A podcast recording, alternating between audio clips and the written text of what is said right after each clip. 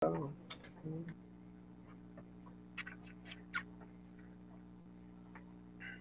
Oh. Yeah.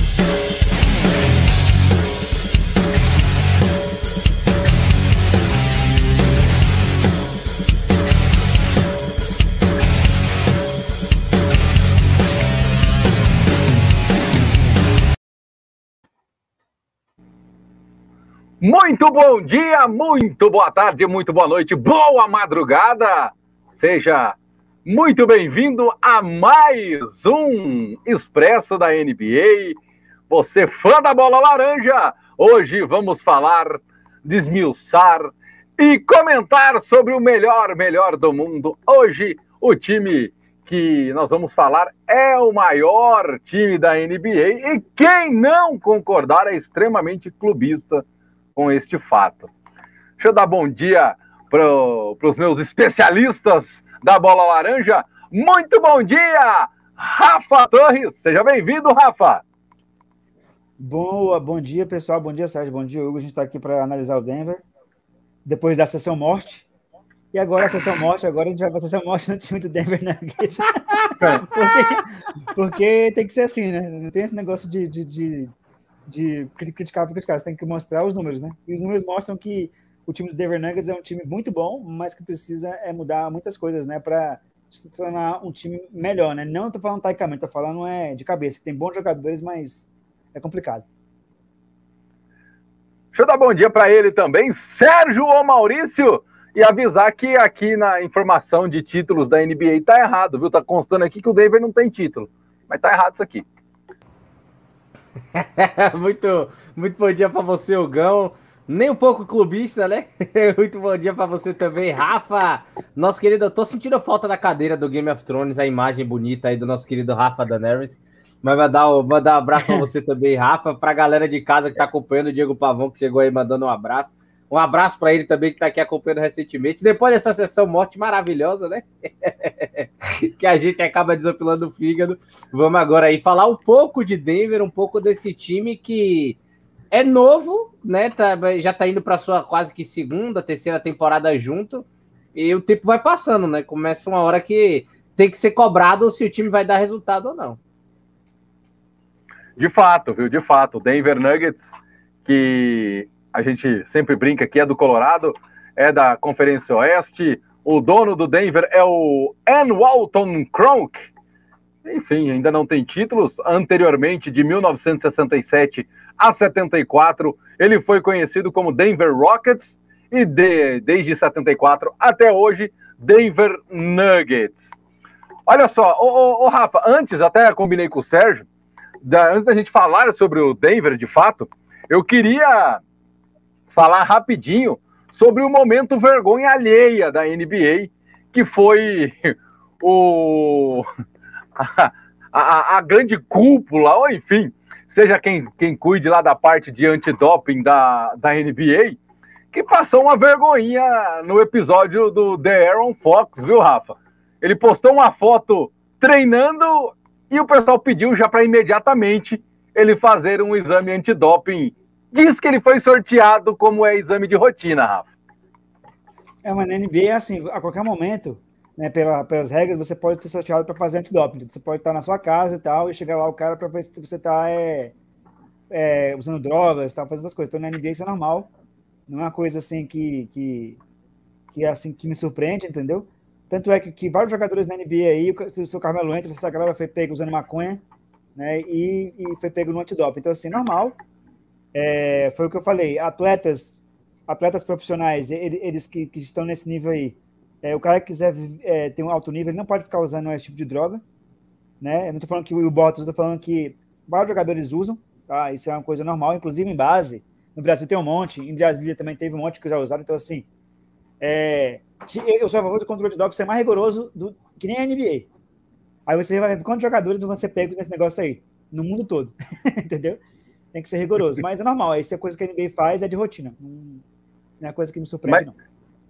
Mas é que, é que chamou a atenção, Rafa, foi assim, o Darren Fox postou a foto da sua rede social e na foto da rede social o, o, os, os responsáveis já chamaram ele para fazer o, o, o, exame antidoping, mas assim, foi questão de minutos. Né? Então é isso que chamou a atenção. E muitos disseram que foi por causa da foto que ele postou sem camisa, um pouquinho maior do que ele estava na última temporada, mas eu não sei. É, vamos ter que vamos aguardar o é, resultado. Pode ser também né? uso, uso de anabolizante, que, que o pessoal chama no Brasil de veneno, né? As pessoas usam isso aí é descaradamente, entendeu? E é uma coisa que nos Estados Unidos o pessoal usa também, não adianta falar que não é. E não, é, não diz que é coisa normal, mas as pessoas é, é, elas são hipócritas, entendeu? Não tem como, Ogão, a pessoa é, crescer fisicamente sem o. É, assim, crescer, tô falando, se o cara fizer um trabalho anabólico de 5 anos, ele cresce. Agora, se ele, se, se ele quiser crescer rápido, é só com anabolizante. Não tem como o cara crescer um ano é, o que ele cresce em 5. Então, é, é, eu não estou falando que eu tô falando de Ubo, estou falando dos atletas no geral. Tá? Então, a hipocrisia é grande e 90% dos atletas hoje no mundo eles usam isso aí, em vários esportes. Você não vê o Lance Armstrong? Foi pegando doping? Sim. Não tem como o, cara ter câncer. O Antetokounmpo cresceu naturalmente, negócio... né? Foi um processo de cinco anos, que nem você falou. É, foi cinco anos, é cinco anos para o cara crescer. O trabalho é biológico que a NBA faz. Agora o cara quiser crescer é o cara quiser crescer aí, é, como é que eu posso dizer a para você? Ele, se ele quiser crescer é, normalmente e for um pivô, ele vai ter que fazer um trabalho, é, não tem como o cara crescer em um ano, vai crescer cinco anos. Aí se o cara for pegando no doping, aí foi ele que escolheu, né? Aí é triste, mas é a realidade, né? Ô, ô, ô, Sérgio, quero te ouvir também sobre esse caso, e só para dar mais, um, mais uma nomenclatura que o Rafa falou de veneno e tal, Aqui mais para o interior do Paraná, a gente costuma falar que quem usa esse tipo de, de substância está usando o Ivomec, que é para crescer o gado, entendeu? Você aplica Ivomec, deixa, deixa o gado mais forte, a gente fala isso. Tio, tem o famoso anabolizante de cavalo também, né? Que a galera, que a galera gastava, mas agora eu me esqueci o nome. Mas é realmente não, é esse também, né? Exatamente, também, o, o anabolizante de cavalo. Que inclusive já matou muito fisiculturista aqui. Fisiculturista não, né? Marumbeiro sem informação. fisiculturista, fisiculturista não é câncer. Mas é, baseado na foto que eu vi do Aaron Fox, do The Aaron Fox, eu não vi nada demais, realmente. Ele normal, a rotina, ele tá um pouquinho, né? Maior só. Realmente ele deu uma crescida, é, tá com a forma física boa mas eu acredito que seja muito pela parada, né? Que ele, que ele, que ele acaba tendo de férias, entre aspas, né? Você tira um pouco daquele ritmo, daquele, daquele negócio de treino, viagem, treino, viagem, treino, viagem, jogo, treino, viagem, jogo, treino, viagem, jogo. Aí ele já tinha ficado fora dos playoffs, né? Porque é o Sacramento Kings, é meio óbvio, né? É uma coisa que eu não preciso nem explicar.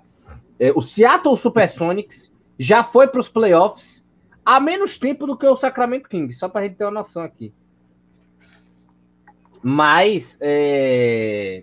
completando, né, basicamente, eu acho que é isso, né? Um pouco quando você para a questão do. Foi, foi muito engraçado, né? Porque a NBA chama na hora, como se realmente tivesse assim. Mas eu acredito que foi realmente uma, uma, uma descida no aeróbico dele e um movimento mais anabólico, né? De academia, de treinos, de construção de músculo. Que ele tem tempo. Durante a temporada, ele vai, ele vai sofrer para manter aquela musculatura, acredite. De fato, de fato. Olha só, vamos começar então a analisar o Denver Nuggets, o time de Colorado, gelada Colorado, né? Que falam que lá é muito gelado. Inclusive, só a título de curiosidade, a, a cidade Viciou. do Colorado. Oi? Não, não. Eu, eu, eu tava vendo aqui a coisa, viciou, eu tava lendo aqui o negócio. Ah, muito bem. A, a, a, cidade do Colorado é onde é gravado, entre aspas, né, o, o anime de South Park, né? Então, apenas um, um destaque aí para a cidade do Colorado, a terra do Denver. Começando a nossa análise pelo aniversariante da semana.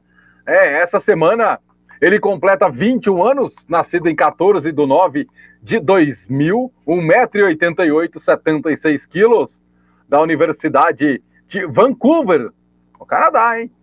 Escolha no draft deste ano, rodada de número 1, escolha de número 26 pelo próprio Denver Nuggets, na Sean Hilland.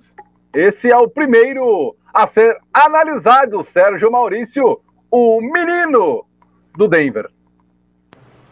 Calorinho, né? Ainda tem que evoluir, viu, Hugo? Acredito que ele não deva ter, ter muito espaço na, na, na equipe, não. Eu tô até tentando pegar a imagem dele aqui que eu peguei. Vim até com o nomezinho do Nachon, mas daqui a pouco aparece, eu dou a pausa aí pra, pra galera ver, né? Então, é um, é um combo guard, né? Que sabe arremessar, tem boa defesa, é um prospecto próspero, né? Que, que, que acho que evolui. É, é, é muito similar como chegou o Monta Morris também, na época que foi draftado pelo Denver, né? Que já tá aí no seu quarto ano de evolução, tem se tornado também um combo guard já interessante. Eu acredito que, o, que o Nashon tem um pouco de futuro, ele tem um arremesso de três um pouquinho consistente. Era bom. Ah, ele agora, achei a dele. Deixa eu dar o. Deixa eu dar o pause aqui, pronto.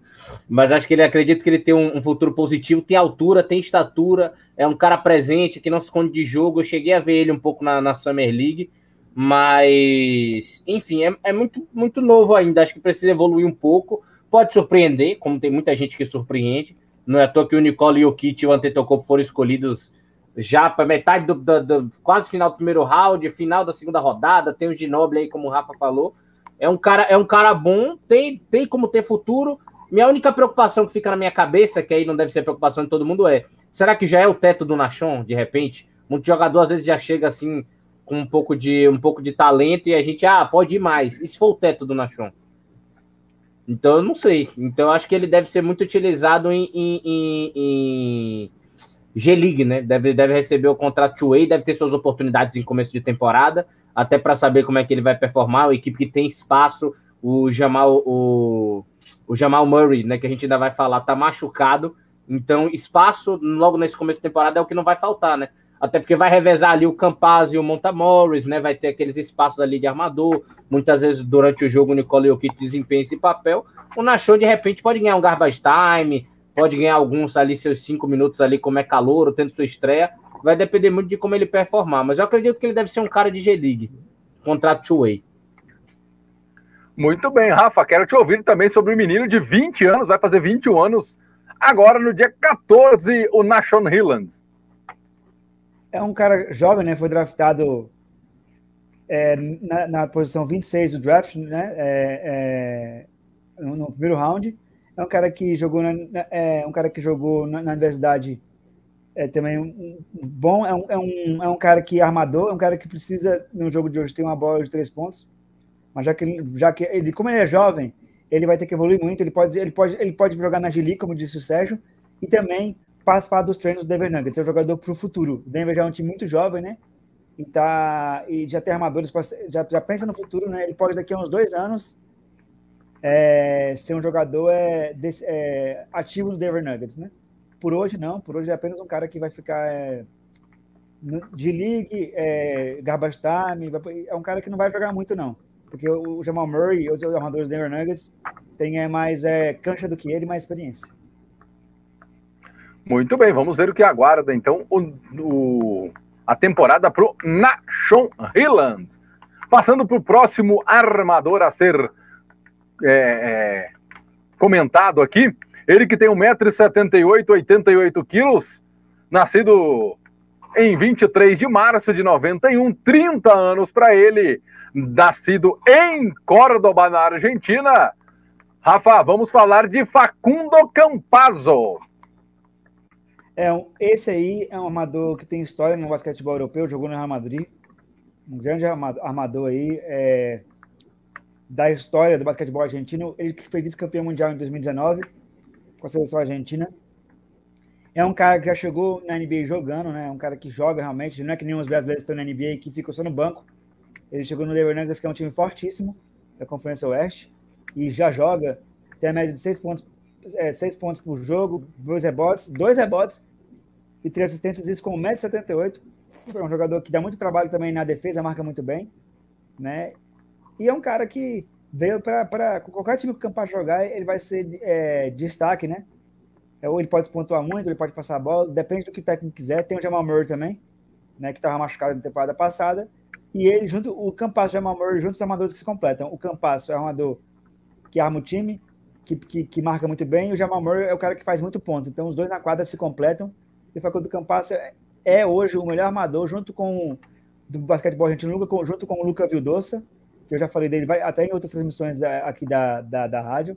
São os armadores para o futuro. Luca Vildosa, que também entrou na NBA também, mas o assunto é o Denver, né? então o Facundo Campasso é um grande armador, né? E a nível mundial, né? E agora na NBA provou-se que é um cara que joga em qualquer liga do mundo. Jogou no Real Madrid, agora joga também no Denver Nuggets. É um ótimo armador e que esse ano no Denver Nuggets vai ter que produzir mais. Ele vai ter que aumentar essa média de pontos, mas é um armador que vai fazer muita diferença no time do Denver nessa, nessa temporada aí. Sérgio Maurício, argentino Facundo Campasso, que esteve também nas Olimpíadas recentemente com a seleção argentina. Jogador fora de série, né? Baseado no, no nosso cenário aqui sul-americano, não tem nem o que falar, né, Elgão? Realmente o Campasso joga, joga demais, né? Joga muito pela sua seleção. Como o Rafa falou, chegou na NBA mostrando também que é muito bom de bola. Não sentiu nível, basicamente, né? Chegou, mostrou, é, conseguiu substituir muito bem o, o, o Jamal né, na, na, na lesão. É, deu um fit muito bom também com, com o Nicolo Jokic, né? Até por, serem, por, por, ser, por ser um bom marcador e também ser um bom conduzidor de bola, né? Ser aquele armador de fato, né? Que acaba de bola e tudo. É, é, muito do que o Rafa já falou, pode acrescentar demais. Inicialmente, né? Vai, vai ter a função de de estar tá no lugar do, do Jamal, né, pela lesão até ele voltar, que deve estar voltando na metade da temporada. Mas assim que o Jamal voltar, ele deve, ele talvez, né, deva ir para o banco. Acho que ele vai para o banco.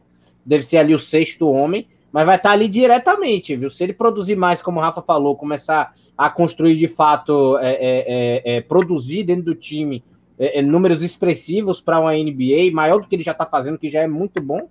Ele de repente pega até o time titular com o Jamal ali de Shoring muito bem, expectativa enorme, então, para o Campazzo para esta temporada no Denver Nuggets. Agora, nós vamos seguindo aqui a nossa análise, vamos passar por um jogador que, particularmente, tem o meu apreço muito pela sua data de nascimento, viu? Ele que nasceu em dia 3 do 3 de 1990, exatamente 10 anos depois que este que vos fala de 1,78m, 79 quilos, da Universidade de Marquette, também recruta, novo também, 22 anos. Esse é o Marcos Howard, Sérgio Maurício. É bom jogador, viu? Nasceu em dia 3, viu, Sérgio? Tem respeito aí. Eis, é, é, esse daí, esse daí também é jogador novo, né? Se eu não me engano, ele tem passagem. Ele é calor, Gão? Não, né? Ele tem passagem já pelo Washington Wizards, correto? Não, calouro. Calouro, calouro. Então. Ele recruta tô, mesmo. Tô, recruta mesmo. Tô confundindo, me perdoe, tô confundindo ele com. Tava aqui, tô deixa aqui pegando o nome. É, jogador que a gente vai visualizar na frente ainda, o Shaquille Harrison. Mas o Marcus Howard, né, chegou aí é, para dar esse apoio também, guarde. Eu acho até estranho, né? Porque o, o, o, o, time do Denver, ele, ele, ele conseguiu trazer, que a gente vai falar ainda, o Kankar, né? Que, que é do time lá do, do Doncic, né? Esloveno também. Mas, enfim, mais um guarde, né? Para dar apoio, para conseguir dar essa, dar essa ajuda ali para a equipe do Denver. É um excelente arremessador, mas não gosto muito do porte físico dele. Não, não vejo uma boa defesa no, no Marcos Howard, pelo que eu vi, pelo, pelo que eu vi também em Summer League. É, arremessa bem, pode acabar dando uma válvula de escape ali em em segundo quarto, final de final de quarto, né? De repente, se as bolas conseguirem fazer cair. Não vejo ele como, como um bom armador também, é um cara que centraliza muitas jogadas nele ainda, mas pode evoluir. De repente, como um chutador, pode acrescentar para a equipe. Já diria o Rafa, precisa melhorar na defesa, senão vira câncer. ô, ô, Rafa, quero te ouvir sobre o Marcus Howard. Lembrem, Rafa, ele nasceu no dia 3 de março. Isso, é, isso você tem que deixar gravado, porque é uma informação muito importante. A Universidade de Marquette, que é o que é o, onde, saiu, onde saiu o Dwayne Wade, é, tem, sempre formou bons armadores, né? E ele é um cara que, é, pelos números dele, né, ele é um cara que precisa mostrar mais, né? Porque o armador, ele, ele, ele, ele, ele vai competir junto com o Campasso, né? Vai, é, vai competir junto com Jamal Murray, que são os principais jogadores, e assim, ele tem que mostrar é, mais coisa. Ele é calor, como eu falei. O Denver está se cercando de armadores jovens para o futuro. O, Nashon Hilland é um deles, né? E agora o Marcus Howard. Então, assim, são dois armadores que são jovens, né? Que vão procurar o seu espaço aí para o futuro. Para essa temporada vai ser muito difícil um dos, é, os dois jogarem, ou um, até de, de, de, de fazerem parte do elenco, né? Só em garbage time que eles vão poder jogar, a não ser que o técnico do Denver ele gosta de jovens talentos. Ele pode colocar os caras para jogar, né? Para tentar colher é, e, e, descansar. Porque assim, se, se o técnico do Denver Nuggets conseguir colocar um desses meninos aí, ou na Sean Hilland, ou o Marcus Howard, pra, na, na, na, na rotação, para jogar uns 15 minutos por jogo, eles vão descansar o Campasso e vão descansar também o, o Jamal Murray. Então, mas é jogadores jovens, né? a gente não pode falar muita coisa porque não tem números deles assim para nós falarmos, né? Um cara que joga muito pouco, então, né? Um cara que, é, é que precisa assim evoluir muito para poder participar da rotação, porque o técnico Denver Nuggets, é, o, o, atual treinador, é muito é, criterioso com jovens, né? Você vê que o time do Nuggets a rotação é no máximo oito, nove jogadores, às vezes não chega nem a isso. Então, para o cara, pro cara é, jogar, ser jovem jogar, ele precisa mostrar muita coisa. Senão, vai ser mais o que vai pro garbage time e não vai nem jogar no Denver Nuggets. É um, é um time escasso, né, Rafa? É, tem, a, rotação é, é, a rotação do time é limitada. É que nem o San Antonio Spurs. O Beach é um grande treinador, mas só, só, só tem jogador câncer. Aí não adianta. e tem gente que tem grandes jogadores e o técnico é câncer. Também não adianta. Aí não funciona. Tem que ser os dois, é, tem que ter a mistura dos dois, né? O Denver, o técnico do Denver, ele é bom, mas ele não aproveita jovens talentos. Porque é da característica do Denver Nuggets, sempre foi. Ô, ô Gão, só para dar um abraço pro meu irmão que tá no chat, só, o Lucas Rodrigues dando bom dia aí pra gente. Nosso membro também, viu? Muito bem, um abraço pro Lucas Rodrigues. E nós vamos seguindo, viu? Vamos seguindo falando do melhor time da NBA, com grandes chances de título essa temporada. Vamos falar dele que tem 1,88m, 83 quilos, 26 anos da Universidade de Iowa, draftado em 2017 no round na rodada de número 2, escolha de 51 do próprio Denver. Média de 10.2 pontos por partida, dois rebotes, três assistências. Rafa, esse é Monte Morris. É, o Monte Morris é é um cara que quando ele entrou, é, que quando ele entrou é, é, na NBA, as pessoas, é, ele, as pessoas colocaram o potencial nele parecido com um jogador europeu que eu vou tentar lembrar aqui, né? Que ele é, é, tinha um estilo de jogo parecido e tal, mas ele entrou na NBA em 2017, né? Ele foi pick 51 é, do, do, do, draft, ele junto com ele o, o é, quase perto do Ginobili. É um cara que tem média 10 pontos por jogo, dois rebotes tristeza, mas esperava dele que ele fosse jogar que nem o. Qual é o nome do pivô aqui da, da, da, da Europa, porque jogou, que jogou é, na.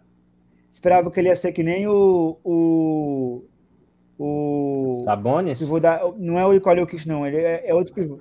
Não, não é o Sabonis, não, é o pivô da. da ele ia ser que nem o Kirilenko. Ele ia jogar que nem o Andreas Kirilenko, né? Ah, não sim. é não pela posição, mas pelo estilo de jogo, né? Um cara que ia agredir a sexta e tal, e acabou que ele é, é, uma, é um Monte Morris, né? 10 pontos de jogo, 2 rebotes, 3 assistências. É um cara que não chegou. É, é, é, é, jovem ainda, entendeu? É um cara que só tem só 26 anos, é 95. Então, assim, mas um cara que jogou em Ohio State, né?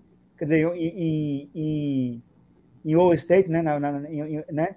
É, é um cara que esperava muito mais dele, né? E é um cara que não vai fazer mais que isso, não, Sérgio, no, no Denver Nuggets, não.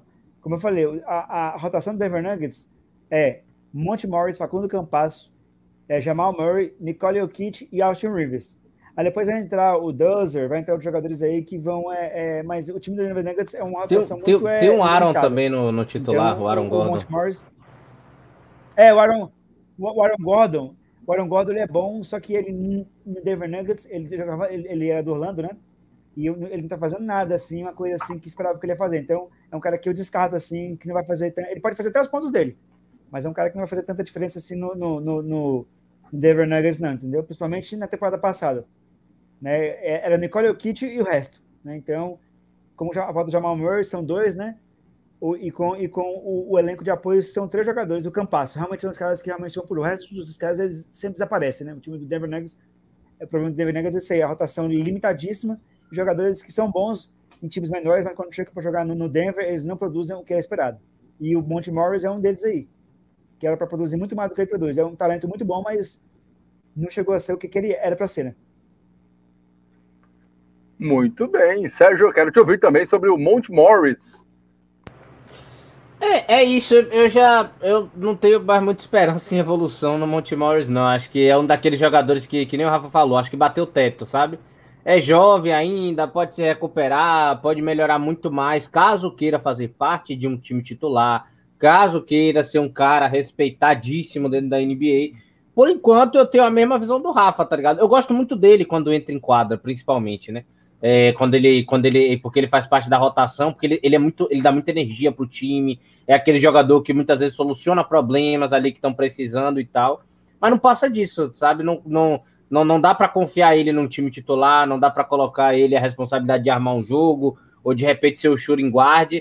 Realmente é o, é o, é o Severino, tá ligado? É, bota ele aí no segundo quarto para resolver os problemas, ele ajuda aquele jogador que entra com energia mesmo, a todo vapor, tá ligado? É muito importante jogadores como ele na NBA. Mas fazem parte apenas da rotação.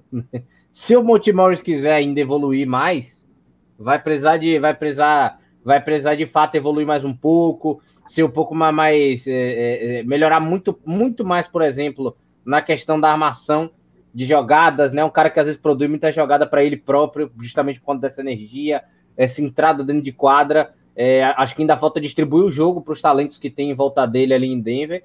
E precisa também fazer que aqui a bola de três dele caia um pouquinho mais, né? Porque se ele quiser, se ele quiser ajudar o, o Jamal e o Jokic, o elenco de apoio precisa fazer essa bola descer mais vezes. É, vamos ver. O Morris, importante, pero que não muito, né?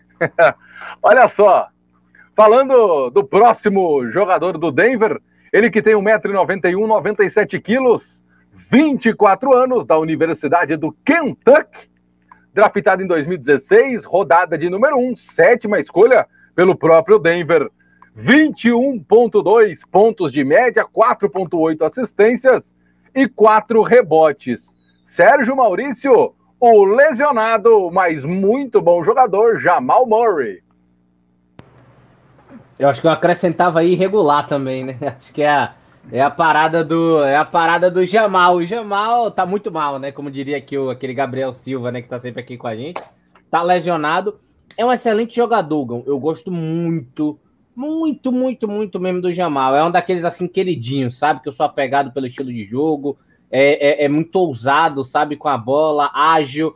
É, é, é tem um ball render sensacional, incrível consegue achar soluções debaixo da cesta por conta da altura, né? Quando ele encara pivô mais alto, espetaculares. Ele lembra muito o, o, o, o, o, Rosa, né? Próximo da cesta, quando, quando, quando vai fazer aquela, aquela chegada daquela bandeja que tem alguém na frente, aquele giro com a mão, aqueles malabarismos, aquelas coisas todas. É um jogador que, quando a bola de três cai, cai tudo. É um negócio assim espetacular, tá ligado? Consegue, consegue fazer uma, uma dupla com, com o Jokic perfeita nos playoffs, o cara parece que, que, que bota um, um, boost, sabe? Parece que ganha uma armadura. Que nem no LoL, quando você bota quando você bota aquela energia que você começa a canalizar, assim que sua energia aumenta, do nada você começa a tirar mais dano, você fica aquele cara assim mais poderoso. Só que na temporada regular é, é mais um. É apenas o Jamal, é, que tá mal. Eu acho que precisa um pouco de mais regularidade, né, para ele, caso ele queira de fato ser um All-Star, sabe? Alguém grande. Eu ainda vejo o Jokic muito à frente dele, até ponta que foi MVP e tal. Mas é aquele cara que tem potencial. Você já viu que ele chega num lugar muito bom. Não é nem para dizer, ah, esse é o teto, ó, que pena, podia ser mais. Não, o teto dele é maravilhoso. O problema é que é um teto que poucas vezes eu vejo. Entendeu? Parece que parece que, que apaga a luz assim, não dá para ver mais assim. Então, Acho que falta um pouco mais de Jamal às vezes, sabe? Mas é um excelente jogador e provavelmente vai ser a segunda estrela da equipe assim que voltar. Rafa, quero te ouvir sobre o nosso Jamal Murray, que também foi do segundo time de calouros do ano da NBA em 2017. O Jamal Murray, ele, ele passou a ser All-Star na temporada 2019, 2020, na, na pandemia, né, onde o Denver chegou muito longe, né, e acabou sendo eliminado, né, é, pelo Lakers. É um cara que é um cara que é um cara que foi draftado em 2016, pick 7 pelo Denver Nuggets, round número 1, é, 21 pontos por jogo, a, a média altíssima, 4 rebotes, 4,8 assistências. É um cara que, quando entra, ele melhora o nível do time dele, como eu falei aqui, na, aqui no, no, no Expresso, junto com o Nicole Jokic, Campasso, o Aaron Gordon, mas mais o Nicole Jokic e o Jamal Murray são os pilares ofensivos do Denver Nuggets. Quando a bola não sai do Nicole Jokic e Jamal Murray complica muito para o Denver, né? Porque tem uma rotação limitada. Ele tem um aproveitamento de três pontos 40%, meu Deus do céu, é muito alto, quase 41, 40,8%, né? E de, arremesso de quadra, 47,7%. Esse arremesso de quadra dele tinha que ser melhor, ele tinha que ser pelo menos 50%, mas o arremesso de três pontos dele é excepcional. Ele que ficou especialista nessa bola em 2020, né? Que ele, ele já era bom de três, mas ele evoluiu muito. E é um cara que, quando tá saudável, junto com o Nicole Jokic, é um cara que faz diferença no Denver Nuggets. Então, é um armador muito bom. E é, hoje é All-Star, né? Eu achava que ele ia ter apenas aquela temporada contra o Lakers, 2020, mas hoje ele é All-Star e é um armador que, que hoje ele bate com os grandes da NBA, os atuais da NBA, ele bate com todos os grandes. O, Nicole, o Jamal Murray, né? 21 pontos por jogo, 4 rebotes, 4.8 assistências, são os números dele. E é um cara que chuta muito bem de 3, 40, 40.8%, quase 41% muito alto. E é um cara que faz diferença no Denver. E quando estiver saudável, tiver 100%, vai ser o cara que vai, junto com o Nicole Jokic, que vão amassar os adversários aí do Oeste. Se Nicole Jokic, Aaron Gordon, é, Campasso e o Jamal Murray é, conseguirem entrosamento, esse time do Denver Nuggets, vai, pelo menos os, cinco, os quatro titulares, né, é, que, que eu citei aqui, vai ser muito difícil é, é, parar eles. O problema vai ser o banco que vai vir, né? Como o banco, o Denver tem uma limitação é, de rotação grande, eles vão ter que arranjar um jeito de arranjar pelo menos mais uns três para manter o nível, né? Pelo menos para quando entrar o banco, eles conseguirem manter o, a pontuação, né? Para quando o, o, titular voltar, a vantagem está confortável. Né? Muito bem, então as esperanças é de 100% do, do Jamal que consiga fazer o seu o que tem feito, igual o Sérgio disse, a regularidade para levar aí o Denver aos playoffs novamente.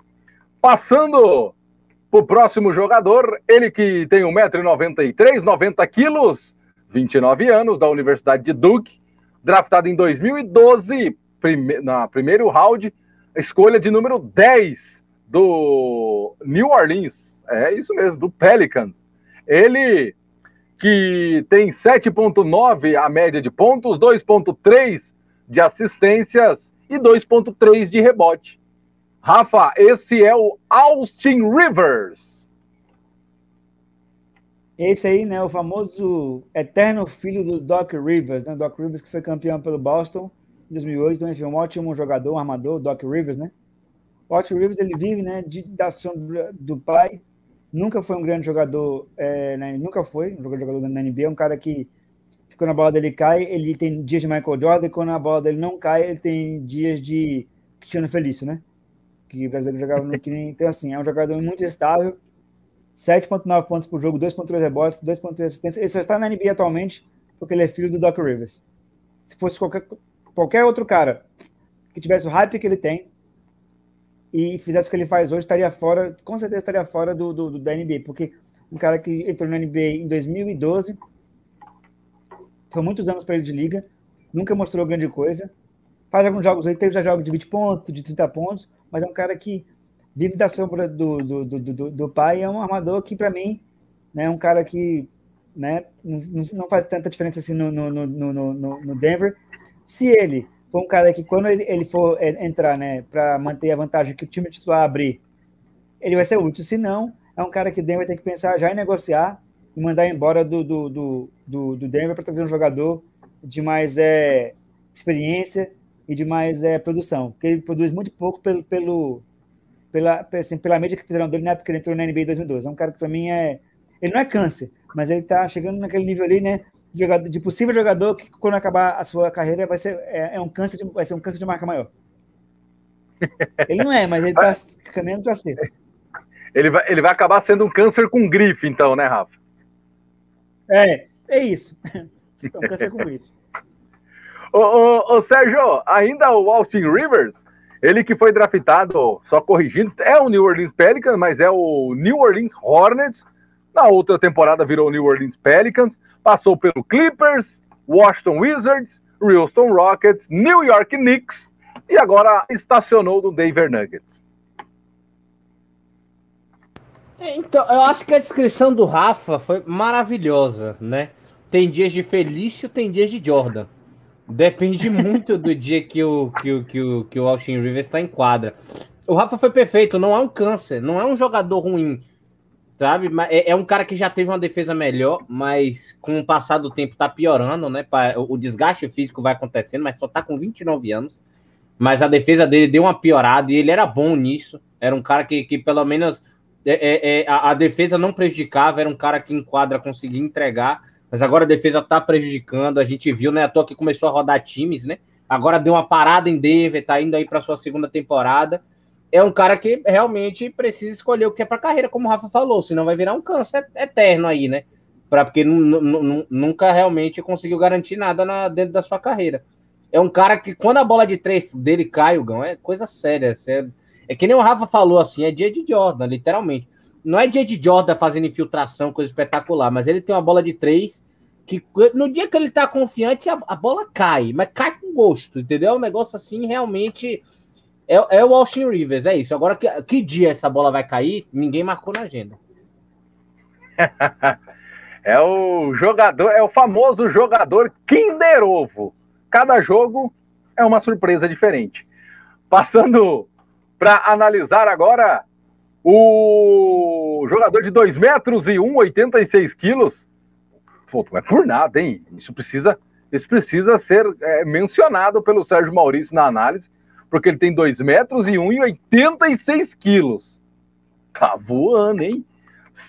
27 anos da Universidade de Tulsa. Ele que tem 2,1 pontos por partida de média, 0,7 assistências 1.4 rebotes. Sérgio, este é Shaquille Harrison. Por favor, comente sobre 2 metros e 1,86 quilos, Sérgio. O homem tá voando, hein? é verdade, tá voando. Tá aí aparecendo na foto, inclusive. Quando você falou 86 quilos, 2 metros e 1, eu falei que era 2 metros e 11, acho que ele errou, acho que ele tentou falar do Bobo. Só que aí eu, só que aí quando você falou Shaquille Harrison, até eu, até eu me impressionei aqui, né? Porque o Bobo é, é, é magrinho, mas realmente tá voando, né? O jogador é o jogador bom, Gão, serve para ser um shooting guard, né? De, de, de, de garbage time em quadra. É, vai ser muito aproveitado se for como arremessador. É um bom marcador, é um cara forte, intenso dentro de quadra. Tem que mostrar o que já mostrou em, em Wizards, em Chicago Bulls. Eu acredito no potencial do, do nosso querido Shaquille Harrison. Mas me perguntar se diferença na equipe vai fazer, não vai. É, é muito garbage time esse cara aí, entendeu? É bem, para ser bem sincero. Mandar até um abraço pro Kaique que tá chegando aí também no nosso YouTube acompanhando. Mas é isso. Diferença vai fazer? Nenhuma.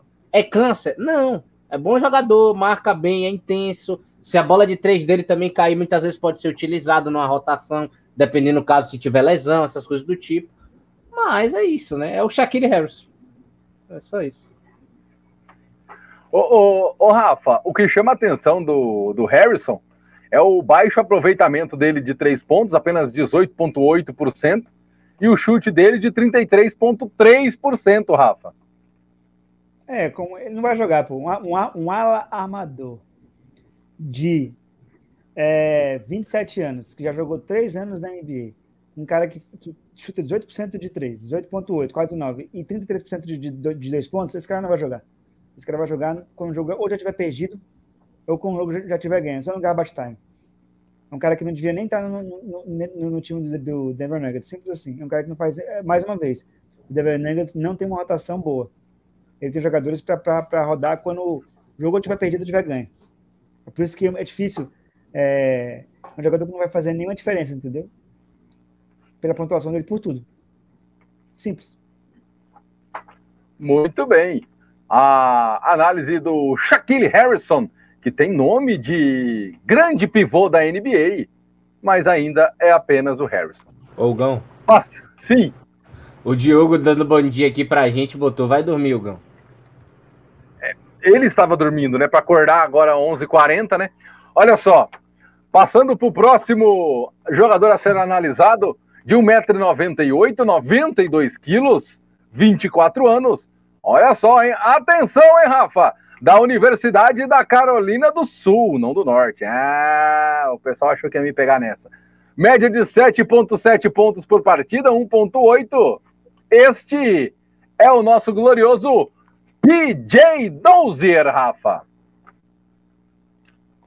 Um cara que na verdade, de South Carolina, né, Carolina do Sul. É, terceira temporada, esse aí tem 7,7 pontos por jogo, 3,6 rebotes, 1,8 assistências. É um cara que é bom nos três pontos, 31,5%, e, e tem 40% de arremesso de quadra. É um cara que vai fazer diferença na rotação do Denver Nuggets. Esse aí vai. Porque ele, ele, ele é um cara que, que consegue marcar e atacar, né? E ele tem que, se ele conseguir aumentar essa média dele de, de, de pontos aí para uns 10, que não, é, que não é tão difícil, e pegar mais, mais uns dois rebotes, é um cara que ajuda muito para ser reserva, jamais titular. Sérgio Maurício, quero te ouvir sobre o PJ Dozier. É, a gente passa, a gente passa. Então passamos, então. Mas daí não. não quero, tenho, esse daí é o famoso câncer. Eu esperei o Rafa falar, mas vai câncer. Aí é câncer. Ele que já teve passagens pelo Oklahoma City Thunder, Boston Celtics também. E também passa rapidamente aqui pela nossa análise. O próximo jogador a ser analisado, de 1,98m, 82 quilos, 30 anos, da Universidade de Memphis, draftado em 2012, rodada de número 2, escolha de número 40, pelo Portland Trail Blazers. Média de 12,7 pontos por partida, 3,2 assistências e 4 rebotes. Sérgio Maurício, este é o Will Barton.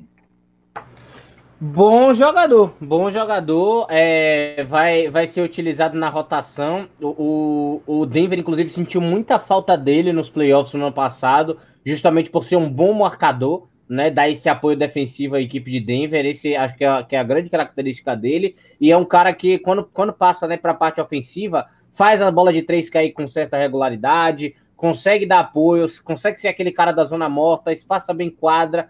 É o tipo de jogador útil né, para uma equipe, vamos assim dizer. É algo demais o Will Barton? Não, é só útil, que é um bom marcador, arremessa legal, então muitas vezes ele serve e, e de maneira interessante para a rotação da equipe do Denver. Não é à toa que com a lesão do Jamal, ele era o titular no ano passado. É, não, é porque o Jamal estava muito mal. O, o Rafa, Will Barton, Will Barton, no caso, ele que. Deixa eu pegar a ficha dele aqui rapidinha, só para a gente ver os times que ele passou aqui, Rafa, ele que tem dois times na carreira, né? Três temporadas no Trail Blazers e sete temporadas no Denver, desde 2014, Rafa. É, um cara que tem 2,7 pontos por jogo, né? 4, 4 rebotes, 3,2 assistências. É um cara que era, quando entrou na NBA, ele foi round, round 2, 2012, é, pick 40, né? Pelo Portland Trail Blazers, mas assim, é um cara que esperava muito dele, não conseguiu ser o jogador que ele é e hoje ele está perambulando aí. Por Denver Nuggets, ele é muito útil para ajudar na defesa e dois pontos por jogo é, é um cara que você não pode é, deixar de colocar para jogar os seus 30 minutos aí, mas, mas é o que eu falei, ele vai ajudar muito na defesa e tem que manter essa média alta aí, de 12 pontos por jogo. Aí ele vai ajudar o time é, é na rotação, né, para descansar o Aaron Gordon, descansar o Jamal Murray, descansar o, o Nicole Kate, descansar o Campas, então ele vai ser um cara que vai fazer, esse aí faz parte da rotação do Denver Nuggets. E, e, e chama atenção, Rafa, que ele tem, é, tem jogos que ele atua muito tempo e tem jogos que ele pouco atua. Né? Eu estava vendo aqui a, a, ficha de jogos dele. É, tem jogo que ele atuou 25 minutos, que é uma quantidade boa. Tem jogo que ele atuou 56 minutos, que isso. É um, é um jogador que alterna muito, mas a média é 30, de 30 a 40 minutos, Rafa. É, o, é, o Will Borton, ele é muito parecido com o jogador da NBA Câncer, que ele, ele sempre estava lá.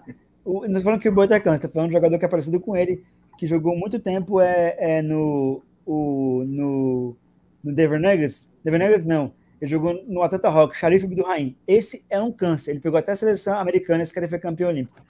Todo mundo falava que ele ia ser.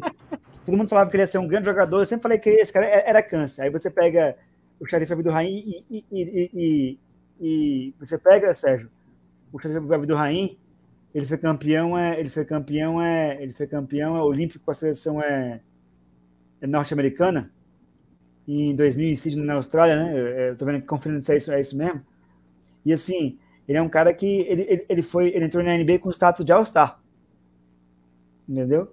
E depois ele não estruturou nada disso que as pessoas é, falavam que ele ia, que ele ia, é, que ele ia, é, que ele ia é, se, se tornar, entendeu? Então, assim, é, é, é complicado, né? Complicado. O, o, o Will Bort é muito parecido com o Jair Abdurrahim. Um cara que tinha um grande potencial, mas não chegou. Foi o jogador que é, o jogador que é, né? Um cara que não, que não foi é, é, grande coisa na carreira, não. E o Bolton vai ser esse cara aí. Foi um jogador ruim? Não.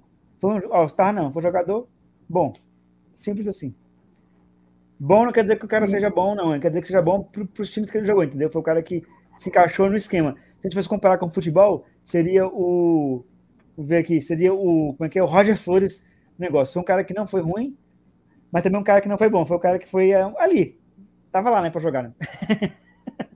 mas, mas o, o, o Will Barton não vive machucado, não, né, Rafa? É, ele não é chinelinha também, tem isso. Né? Adorava um DM. Você gosta, você gosta. Sessão, sessão morte ativa aí, ó. É. Olha só. Citar aqui, ó. Eu vou citar aqui, cara, jogador de chinelinho no basquetebol brasileiro, tem um monte, rapaz. No campeonato, no, no NBB tem um monte, chinelinho. Tem uma ô, ô, ô, ô, Rafa, depois nós vamos fazer um programa que vai ser um programa para menores, para maiores de 18. Nós vamos só entregar, viu? Nós vamos, vai ser, o nome do programa vai ser Programa iFood. Nós vamos só entregar. Ó, oh, oh, oh, sim. Só para mandar um abraço para o The Flock que está aqui. E o, e o Kaique, que aí pergunta para o final do programa, perguntando quem, quem pode ganhar esse ano. Muito bem, a gente vai responder no final do, do, dessa análise. A gente sempre com, costuma bater um papo sobre o time e falar outras coisas más. Deixa eu perguntar para você uma coisa, Gão. O Francisco Sim. Diogo, ele é, ele é de São Paulo, é? O Francisco Diogo? Ele é de um é. lugar do Brasil não identificado ainda, né? Na Minas, verdade, ele é, de, ele é de Minas. Ele é de Minas e, e torce para São Paulo? Não, o Diogo, o Diogo, pelo amor de Deus, não quer esse tipo de torcedor pro nosso time, não. Isso aqui é só uma piada, só para ver o que você ia dizer. Né? É, é, pra... não, não quero, eu não quero esse tipo de torcedor para nós, não. Deixa isso aí para lá. Viu? É... E para avisar aí, ô, ô, Sérgio, pode comemorar, viu, Sérgio? Pode comemorar, viu? Comemorar por quê? Não, é, comemorar por quê? Aproveitar que o Rafa falou do, do, do Roger Flores, Davi Luiz é o novo zagueiro do Mengão. Ó, eu vi, eu vi. Acabou, eu acabei de receber aqui no Twitter também. É, Você não tem vergonha, porque. Deu, é, Pode o falar. Deu tiro para todos, o cara deu tiro para todos os lados, né? E, e como, como, o Sérgio foi perfeito. Ele estava esperando uma proposta do, da Europa, não veio. Aí ele pegou e veio para o Flamengo. Porque ele sabe que. É... Sérgio, se você fosse um jogador, se você fosse o Williams, o William, que tá, foi pro Corinthians, né? Que é o time que eu torço. Mas se você pudesse escolher, qual time que você jogaria? Você é flamenguista. Atlético Mineiro ou Flamengo? Aí você escolher aqui, ó, quem, é, vamos pensar aqui, quem é o campeão brasileiro? O Flamengo. Quem foi o Libertadores? Foi o Flamengo. Não, eu, eu, eu iria. Qual, qual, foi o time? Qual foi o time que. Eu... Qual foi o time esse ano que tá. O Flamengo, olha só, eu não sou flamenguista, tá? Eu sou corintiano, mas assim, eu, eu, eu sei, eu sei é, assim, é, reconhecer o trabalho do Jorge Jesus do Flamengo. Desde que o Jorge Jesus foi pro Flamengo, o Flamengo ganha tudo. O Rogério Senna tentou atrapalhar, fazer o time perder, mas mesmo assim, o time do Flamengo é tão bom que conseguiu superar até o Rogério Senna como treinador. Né? Ele, o Flamengo superou a ruindade do Rogério Senna como treinador. Com todo respeito ao Rogério Senna. Mas assim, é o melhor time, pô. É o time que tem a melhor estrutura. É o time que, é um time que, que, que se você for pegar lá o, o, a dívida com a União, o Flamengo tá pagando a dívida. É um time que deve menos hoje para a União. É um time que tem. que comprou um time fora do país, né? Para quem não sabe aí. É um time que tem um dos maiores times, de, uma, as maiores game houses de, de LOL do país, tá? Então, assim, você tem que escolher jogar com os melhores. Se você quiser jogar com os melhores, ser campeão, Flamengo é opção. Até rimou. É o que eu ia falar. Eu, eu ia pro Flamengo porque eu sabia que eles iam me pagar. Enquanto o Atlético Mineiro, eu já não sei até quando isso vai durar. Entendeu? É, porque o Atlético Mineiro ele tá querendo copiar o Flamengo errado.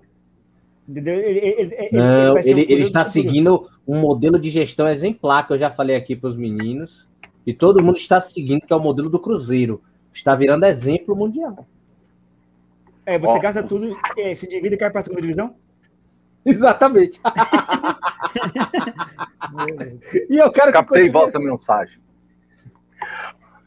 Vamos seguindo aqui a nossa análise do Denver, porque até porque, com todo respeito, quem é Flamengo perto do Denver Nuggets? Vocês estão de brincadeira. Denver Nuggets, o maior time da NBA, da maior competição de basquete do mundo, é o Denver Nuggets, e o Sérgio Maurício sabe disso. Oh, olha só, o nosso próximo jogador a ser analisado, de 2 metros e 3, 107 quilos, 24 anos, draftado em 2017, na rodada de número 2, escolha de número 49 do Denver Nuggets. Este é Vlático Kankar. Sérgio Maurício Vlático Kankar. Esloveno, esloveno, né? A gente viu jogar, a gente viu jogar aqui na, na aqui nas transmissões das Olimpíadas. É, é um jogador que, sinceramente, não é arremessador, é, é, é, um jogador de baixo de garrafão. É, é móvel, é ágil, né? Não, não, é aquele pivôzão parado. É, é, é tem, tem, suas características para lá de interessante. Mas não sei o que, que o Rafa vai falar, não. Mas não espero muito dele na NBA, não. Sinceramente, eu acho que ele realmente vai, vai entrar só para realmente fazer, às vezes, o, o Jokic sentar, né? Para dar aquela descansada. Mas eu não vejo muito potencial no Kaká, não. Eu vejo ele como um pivô muito FIBA ainda, né? Pouca ele tem pouca versatilidade, ele não consegue, ele não consegue espaçar de fato, sair do garrafão para fazer um arremesso consistente e tal. Ainda é aquele pivô muito clássico. Ô, ô, ô Rafa, chama atenção é, aí. É, o, número, o número dele é ruim, viu, Rafa? É, eu vou falar aqui os números dele aqui, né? O Gão já falou, mas eu concordo com o Sérgio. 2.1 é, pontos por jogo, 1.2 rebotes. Ele pega menos rebote que o Campasso, né? E ele tem, ele tem, tem dois metros e muitos, né? Até brinco com mais atletas, dois metros e muitos de altura, e o cara pega menos rebote que o Campasso. É câncer, pô. É um cara que. Ele dá é quase dois Campassos. É, é basquetebol fibra, é para pegar rebote. É quase dois Campassos. Tem dois metros e três e pega menos rebote que o Campasso. É câncer, pô. É um cara que não vai fazer nenhuma diferença na, na, na... Ele foge das características de jogadores da Eslovênia. Câncer. Esse cara é câncer. Esse carinha aí, ele não. Ele não. É um cara que não vai fazer diferença nenhuma no Denver Nuggets. É mais um cara que não devia nem estar no time se você vai atrás de um, se você vai atrás de um, e ele é novo, hein? Ele nasceu em 97, tem 24. Assim, quando você vai procurar um pivô europeu para jogar no seu time, você tem que procurar um pivô que arremesse, correto? O Nicole Kit arremessa? Arremessa. O, o, o, o Luka Doncic não é, não é pivô, ele é armador. Mas também é da Eslovênia. O Luka Doncic arremessa? O, o Nicole Kit é da Sérvia, tá? Só para deixar claro. Mas Tô falando de jogadores da ex-Yugoslávia. Arremessa. Como é que você traz um pivô para jogar no Denver Nuggets se a NBA já é seu arremesso? É câncer. Esse cara não devia nem estar no time do Denver Nuggets. Mas fica tranquilo, Rafa. Nós vamos mandar esse cara lá para Indiana. É, sempre bom a gente desfazer desse jogador. Olha. Obrigado. Já tem a Sabonis, Miles Turner e o Guga, todo, o Guba, todos arremessam. Fique tranquilo. Não precisa de pivô que não arremessa, não. É, vamos ter que ficar com esse cidadão, então. Ah, a gente dá um jeito aí. A gente manda para a gente manda para. A gente manda aqui para.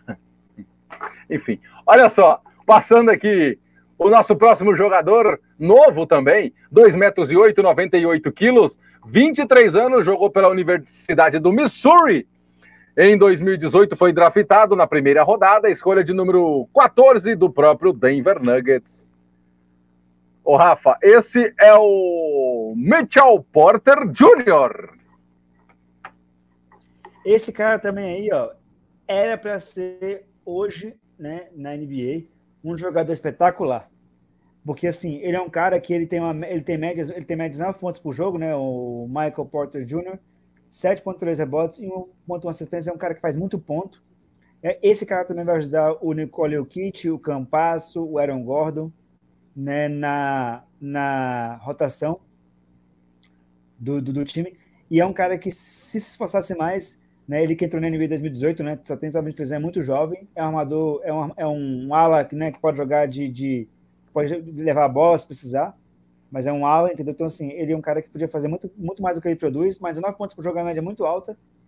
Ele pode ser titular no time, pode ser reserva, pode entrar como sexto homem, dependendo da variação e do tipo de jogo que o time do Denver quiser, mas é um cara que era hoje para ser muito maior do que ele é na NBA. Ele foi draftado em 2018, round 1, pick 14. Eu acho ele um dos grandes é, alas que tem na NBA, só que ele, para ser um All-Star, precisa de mais. Porque ele é um, ele é um cara que tem tudo para ser grande, ele é jovem ainda, né? Se ele pegar as pessoas certas para orientar, ele será um grande jogador. Porque só tem, lembre-se, ele entrou na NBA em 2018, então quando entrou na NBA ele tinha 20. Hoje ele está com 23 anos, né? O Michael Porter Jr. Então, assim, ele é um cara que é um belo do futuro aí, se for bem orientado, né? Precisa pegar um Steve Nash, precisa pegar um, um, um cara aí que seja mentor dele, né? Um cara que é mais velho, um jogador, para tentar ajudá-lo, né? Porque pensa cheio de gente câncer que tem no meio do basquetebol internacional. Eu, eu, vou falar aqui uma coisa aqui que as pessoas não vão gostar muito, né? Mas isso vai ser isso vai ser do podcast, mas é rápido aqui, ó.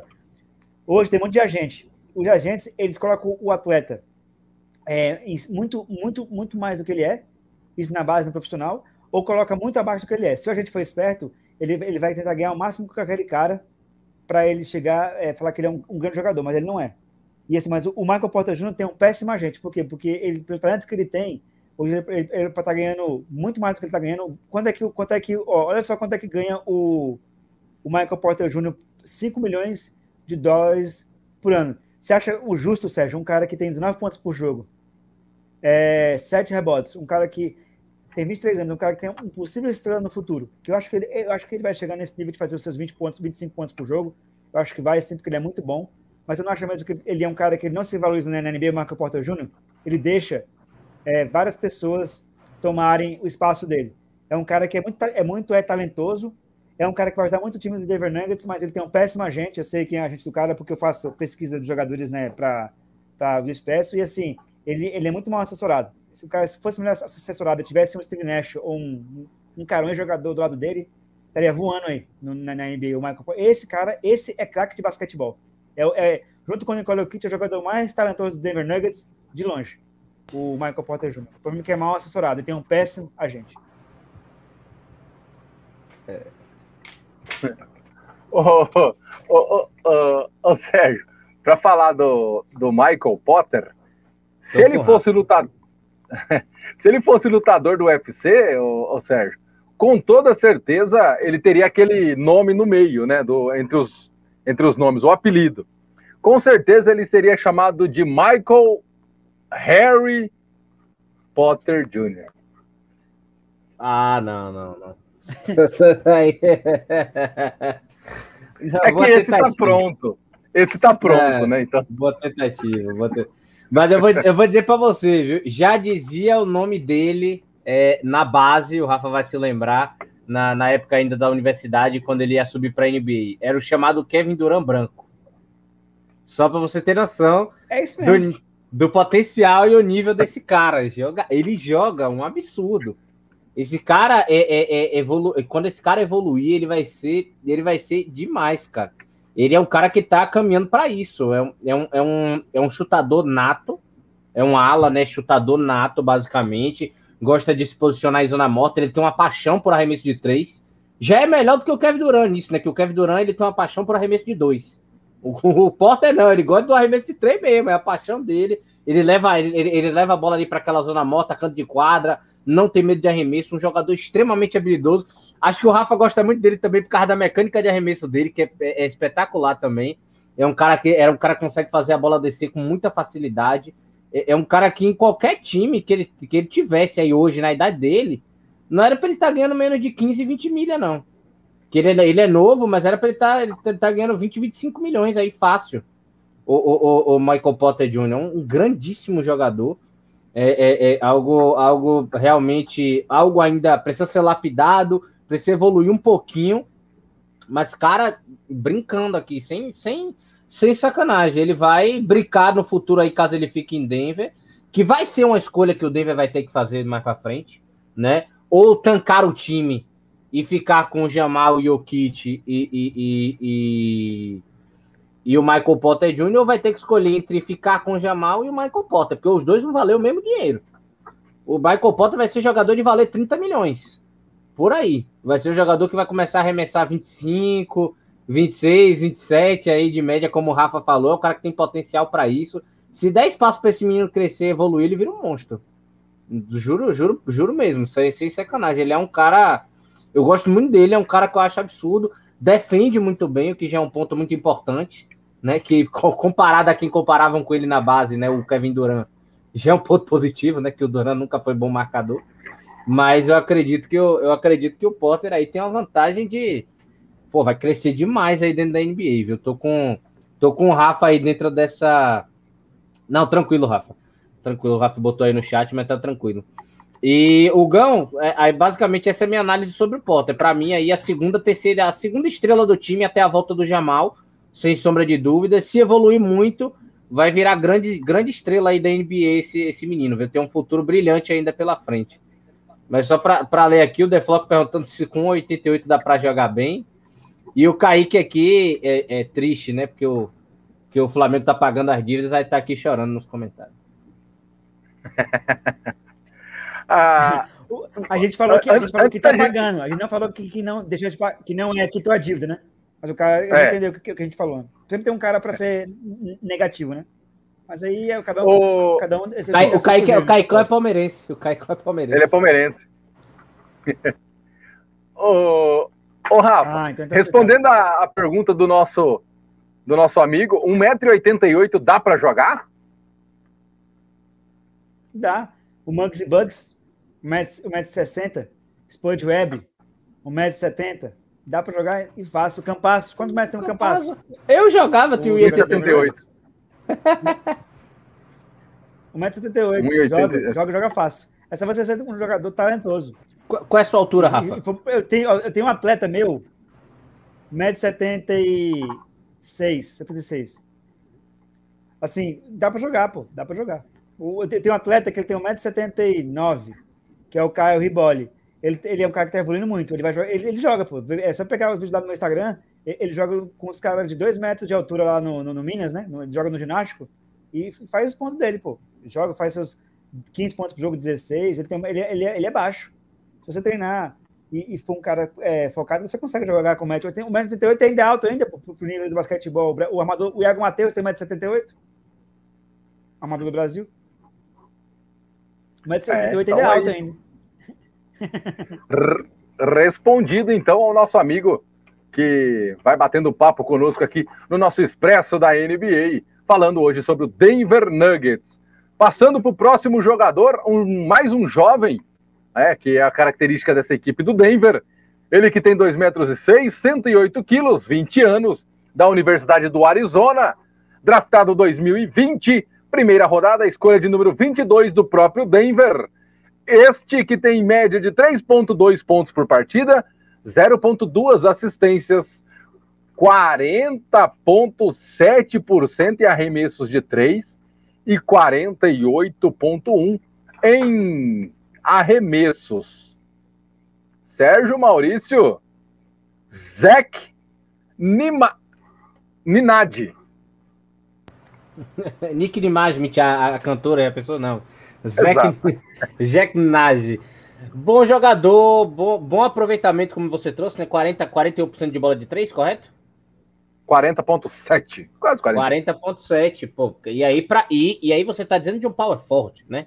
Basicamente, né? Um, um, posição 4, quase 5. Com certeza é um cara, é, é, um cara jovem, né? Que tá evoluindo dentro da NBA. É, o, é, é um bom prospecto, principalmente para a equipe de Denver que tem um cara como Nikola Jokic, né, na, na, na, como seu, seu astro principal e como o pivô, o cara daquela região. Então, por exemplo, tem o Kaká que a gente que a gente falou que foi uma péssima escolha para Denver. O Zeke não. O Zeke é um bom arremessador, pode jogar no poste baixo, né? Pode fazer aquele small ball. É, é, um cara que pode acabar passando a quadra, né? Em vez da bola ficar na mão do pivô, que fica do Jokic, pode dar a bola na mão do Campazzo, pode dar a bola na mão do Jamal e ele pode acabar se escondendo ali em zona morta para esse arremesso, né? É, é, tirando, desopilando um pouco ali aquele, aquele garrafão. E o Denver tem bons arremessadores, né? É, tem, tem o próprio Aaron Gordon, que tem um arremesso que não compromete. É, a gente falou do Monte Morris, o próprio Campasso. É, tem também o Jamal. É, o Michael Porter, que é espetacular também, arremesso de três. E aí você tendo mais um ali para espaçar a quadra. Nossa senhora, esse daí com certeza, é, é, pra, é aquele que a gente botava na revista placar, tá ligado? quando botava a chance de título, para ficar de olho. Esse daí é para ficar de olho. Se evoluir bem durante o ano, certeza absoluta que ele ganha um espaço na rotação do Michael Malone. Ô, Rafa, mais uma vez, outro atleta do Denver muito novo que chama atenção pelo aproveitamento, principalmente de três pontos, Rafa. É, é, é o, na NBA, ala pivôs não costuma arremessar de três muito. Isso começou de 2015 para cá, depois do, do título do Spurs de 2014, 2015 do Golden State Warriors. Então, assim, é um, o Denver está se secando de jogadores jovens, né? O melhor aproveitamento do Denver Nuggets de, de três pontos é do Michael Porter Jr., 44,5%, quase 45%, altíssimo de três, é alto. E a média de quadra do Jamal Murray também, 54%. Como eu falei, o, quer dizer, o Michael Porter Jr., Michael Porter Jr. tem um aproveitamento de 44,5% de três pontos e 54% de field goal. É o melhor aproveitamento de arremesso de três pontos, um dos melhores da NBA e de, de quadra também. É, é, um super talento. Né? E como eu falei, se o Michael Porter Jr. ele secar de, de boas, de um agente melhor e de pessoas boas e ajudar os jovens como, como o Zé Clinage e outros carinhas aí, o time do Nuggets vai voar na, na NBA, porque é um time muito novo. Ele tem opções aí para várias posições, para armador, para ala, para pivô, né? E o Zé Clinage é o cara que também precisa, né? É, ele foi, ele foi round 1, pick 22, um cara, um cara que vai ter um grande futuro pela frente na NBA, porque é um cara que arremessa. Muito bem, passando então o nosso Zec, que eu não vou arriscar falar o nome dele de novo para não passar vergonha, que o Sérgio Maurício já me corrigiu aqui quatro vezes, né? Não vou passar vergonha no, no nosso Zec Nage. Já diria o outro que é parente de marca de compra, é, é, né? É, é, que nem, é que nem africano, né? Que fala, que fala com aquele, com aquele endoe, né? Aí fala enage, enage. Enage. Enage, é isso mesmo, enage. Eu, eu já lembrei da música da Whitney Houston, Sérgio Maurício. Enage.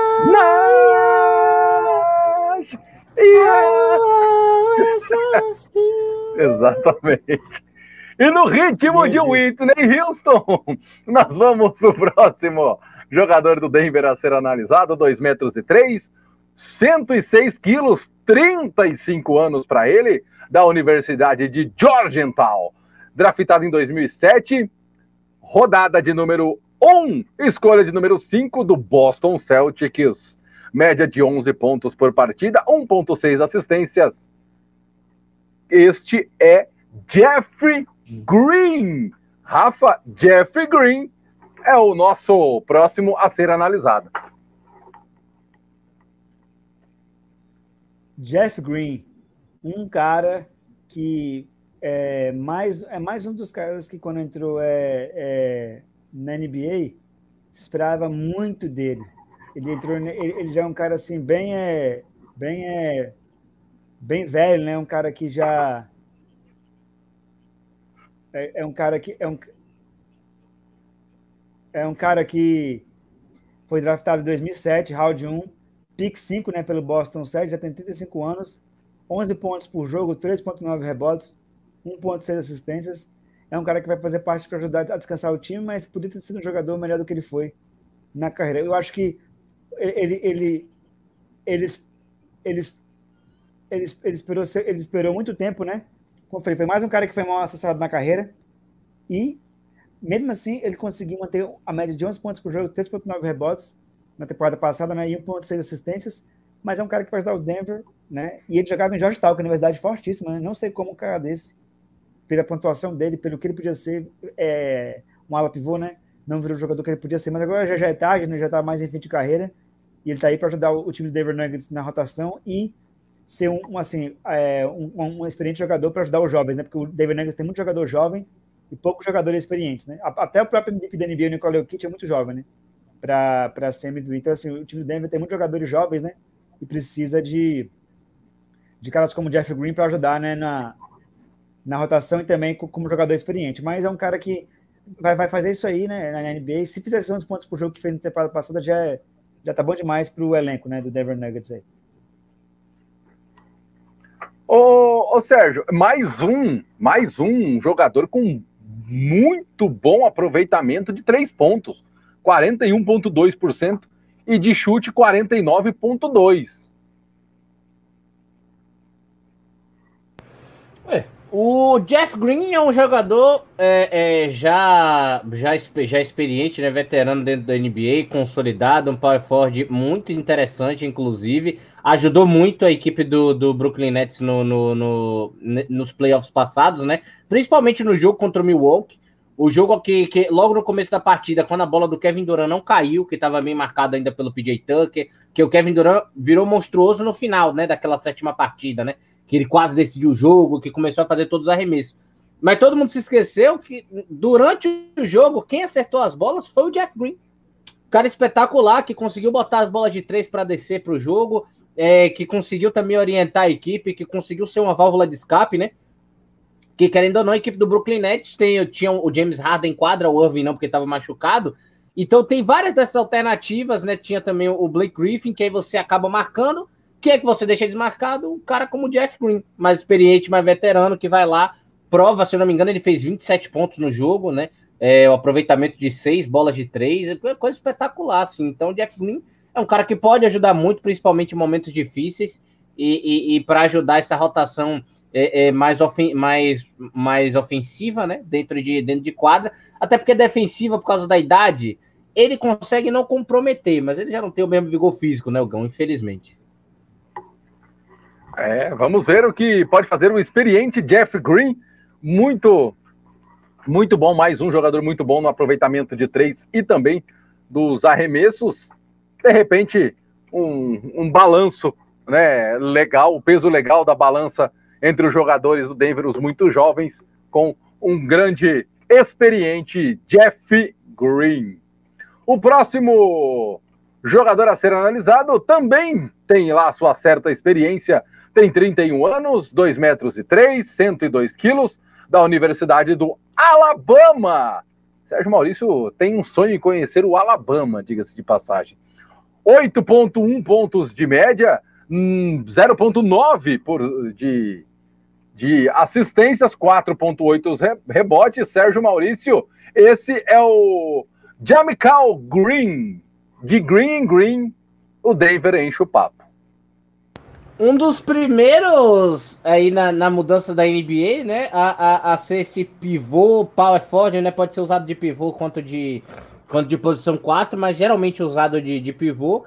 O Jamichael Green era um dos primeiros que fazia essa bola cair arremessador de três, arremessador de longa distância, sair um pouco ali daquele garrafão. É, é, já foi ao Star, nunca foi um cara ah, épico, assim, modelo da geração, mas sempre foi um cara muito bom. Hoje já mais experiente, já Michael Green já não pode ser mais usado é, é, é como aquela força, aquela força é, nativa, né? Como um All-Star, como uma referência dentro da equipe, mas sem sombra de dúvidas, de rotação é, é, é, e principalmente, às vezes, né, até pode ser o cara que possa botar o, o, o nosso querido Nicole Jokic para sentar, é um cara que, que pode ajudar muito a equipe de Denver, principalmente pelos arremessos de longa distância, pela experiência que tem. É um jogador muito é um jogador muito muito inteligente dentro de quadra. Ô Rafa, outro jogador também com um aproveitamento legal de três pontos, 39,9 e de chute também 46,3%. Jogadores do Denver têm a mão boa, aparentemente, viu, Rafa? O, o, é característica né, da história do Denver Nuggets, se você for pegar os jogadores é, que jogaram no Denver Nuggets, né? Alan Iverson, Carmelo Anthony, é, você pega o próprio Nenê. Se você for pegar na história de jogadores, eu não estou falando de arremesso de estou falando de arremesso de quadro no total. Sempre jogadores do Denver Nuggets foram muito bons em arremesso de perto da cesta e arremesso de, é, de, de, média distância e arremesso de três pontos. Sempre foi um dos times que mais, é como, diz, como diz a Boquinha, né? É, jogava a bola para cima né, na NBA, né, com aproveitamento alto. Então, é da característica dos jogadores do Denver, né, de quando eles vão contratar, jogadores que arremessam de três pontos, porque essa é a NBA atual. Se você não tiver pelo menos os três, o Denver tem um monte, deve ter pelo menos cinco, né? Aaron Gordon, Michael Porter Jr., Nicole Jokic, Michael Green, é, tem o Pom e o que a gente vai falar dele, tem, são vários caras do Denver Nuggets que arremessam de três pontos, são experientes, e a bola cai, né? adianta você jogar a bola para cima e a bola não cai. Então, o Denver Nuggets, o que, que falta no Denver Nuggets?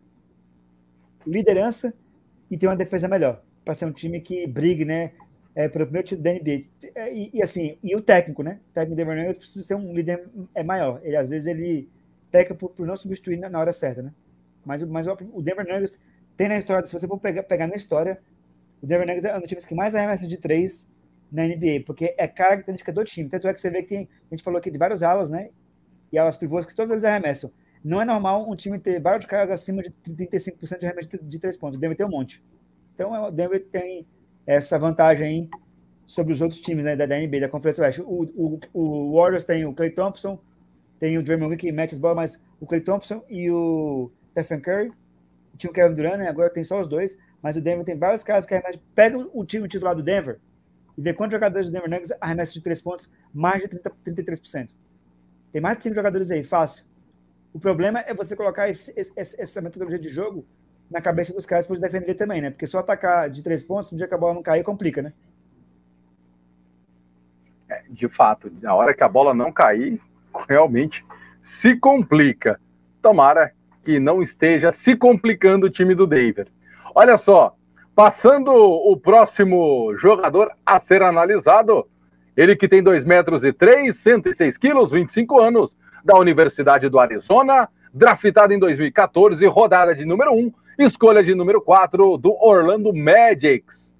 Média de 12,4 pontos por jogo, 3,2 assistências, 5,7 rebotes.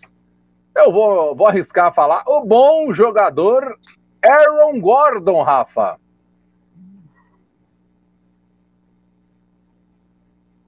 O Aaron Gordon é um jogador é, que quando estava no Magic era um All-Star, né? Hoje no Denver continua sendo um All-Star, mas é um cara que, que mudou de time, a média dele de pontos só caiu. Na temporada passada, a média dele caiu para 2,4 pontos por jogo, 5,7 rebotes e 3,2 assistentes, já foi uma média maior. Ele também chuta mais um cara que chuta mais de 30% de 3 pontos, né? 33,5, e realmente o quadro é muito alto, mas é um cara que, depois que foi no Denver Nuggets, deixou de ser a estrela principal, como era no Orlando, ele decaiu muito o basquetebol dele. Por isso que eu não confio nele, tanto assim como eu confio no, no Jamal Murray, no Nicole Jokic, no Campasso, no Michael Porter Jr. É um cara que, é, desde, de, desde quando ele foi draftado, 2014, foi pick 4, primeiro round, foi pelo ano do Magic, desde quando ele está no Denver Nuggets, ele não atua muito bem. A média, você pode ver, pega as médias dele de pontos no Magic e agora no Magic, só caiu. Então é um cara que eu não confio muito, é um cara que vai ajudar bastante, é, é o titular do time, mas se ele não tomar cuidado aí, esse ano ele vai ser, é, vai ser mais um cara que vai ficar no, no, no limbo da NBA. E isso tem só 25 anos. Só caiu a produção dele. Sérgio Maurício, quero te ouvir sobre o Aaron Gordon, que também tem um aproveitamento legal de 3 pontos, 33,5%, e de chutes de quadra, 46,3%. É, é um cara que não, não, ele não curte muito arremessar de três. Ele tinha esse papel de ter a bola, de procurar jogo no Orlando, mas é um cara que não gosta de ter essa função. E no Denver caiu como uma luva, porque ele fazia esse, essa base de apoio quando o Jamal estava saudável. Ele fazia só essa base de apoio com, com o Nicola, né? Ele fazia aquela infiltração, porque o Denver é, é, é, atua no arremesso de bola de três, né? Em volta ali tem o, o Michael Porter, do outro lado também ali para dar apoio tinha, tinha ter, ter o Nicole Jokic, que acaba ficando com a bola, o próprio Jamal Murray, enfim. E quem entrando ali para dar o apoio, como o Barton e o Monte Morris, e essa galera nova aí que a gente já falou que tá chegando. Mas o Aaron Gordon não, era o cara que chegava realmente para ser essa, esse cara muitas vezes que entrava em velocidade dentro do garrafão.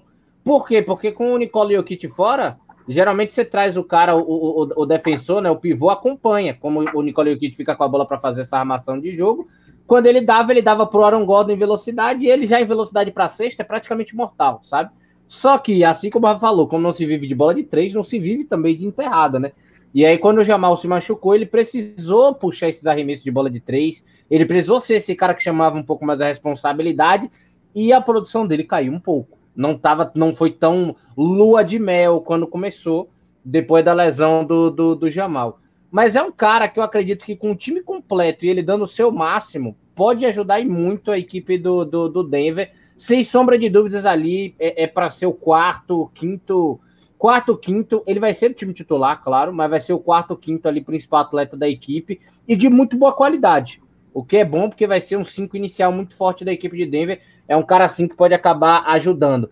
Com a volta do Jamal ali, que eu, que eu, que eu acredito, e também com, com, com a entrada desses jogadores de garrafão, eu acho que essa liberdade para ele deve voltar também. Muito bem. Passando pelo próximo jogador a ser analisado, ele que tem 2 metros e 18, 99 quilos, 21 anos apenas, da Universidade do Oregon, draftado na rodada de número 2, escolha 44 do Miami Heat. Ele que tem média de 2.2 pontos por partida, 0.2 assistências, 0.8 médias de rebote. O nome dele é uma onomatopeia. Este é o Bobo, Sérgio Maurício. O pai que jogou, né? Esse daí ainda tá. Mais um cara, mais um cara aqui que nem o, o Austin Rivers, só tá na NBA por causa do pai. Um câncer, esse é câncer. Exatamente. Eu acho, que... eu acho que o Rafa explica tudo. Ele não precisa falar muita coisa, não. É, é, o, famo, é o famoso joga com RG. Joga com RG, é o, é o QI, né? Quem indica. Porque o pai foi um excelente jogador do Warriors, inclusive, né? Mas do São Francisco Warriors e tal, mas ele, ele não é, não é essas coisas todas, não. Tá ali é, é, melhorou um pouco o arremesso de três, tentou mudar um pouco ali a sua, a sua defesa, virou um jogador que pode viver na NBA, sabe? Mas não sei nem esse potencial de reserva, de rotação ele tem. O Bobo é muito fraco, infelizmente. Muito fraco, é, é câncer, como disse o Rafa. ele, ele que chama, chama a atenção que ele é do Sudão. É, de fato. Ô, ô, ô, Rafa, você quer falar mais alguma coisa do Bobo ou bye passa, bye, passa. tchau para ele? Ele é que nem o jogador, ele é que nem o jogador do que a gente falou do Chicago Bulls. Jamais será, nunca será. Agora tem que esse tem que tem que valer a frase do Rafa clássica, não vale só a palavra, tem que falar que nem ele. Câncer. é, agora é até bom a gente passar por ele agora, porque agora vem para lavar a alma. Ele que tem 2 metros e 11, 128 quilos, 26 anos, draftado em 2014, rodada de número 2, escolha de número 41 do próprio Denver Nuggets. Média de 26,4 pontos por partida, um monstro sagrado. Média de 8,3 assistências, joga muito. 10,8 rebotes, é, é um reboteiro nato. Média de 38,8% de arremesso de 3, arremessa muito. De chutes de quadra, 56,6% é o melhor.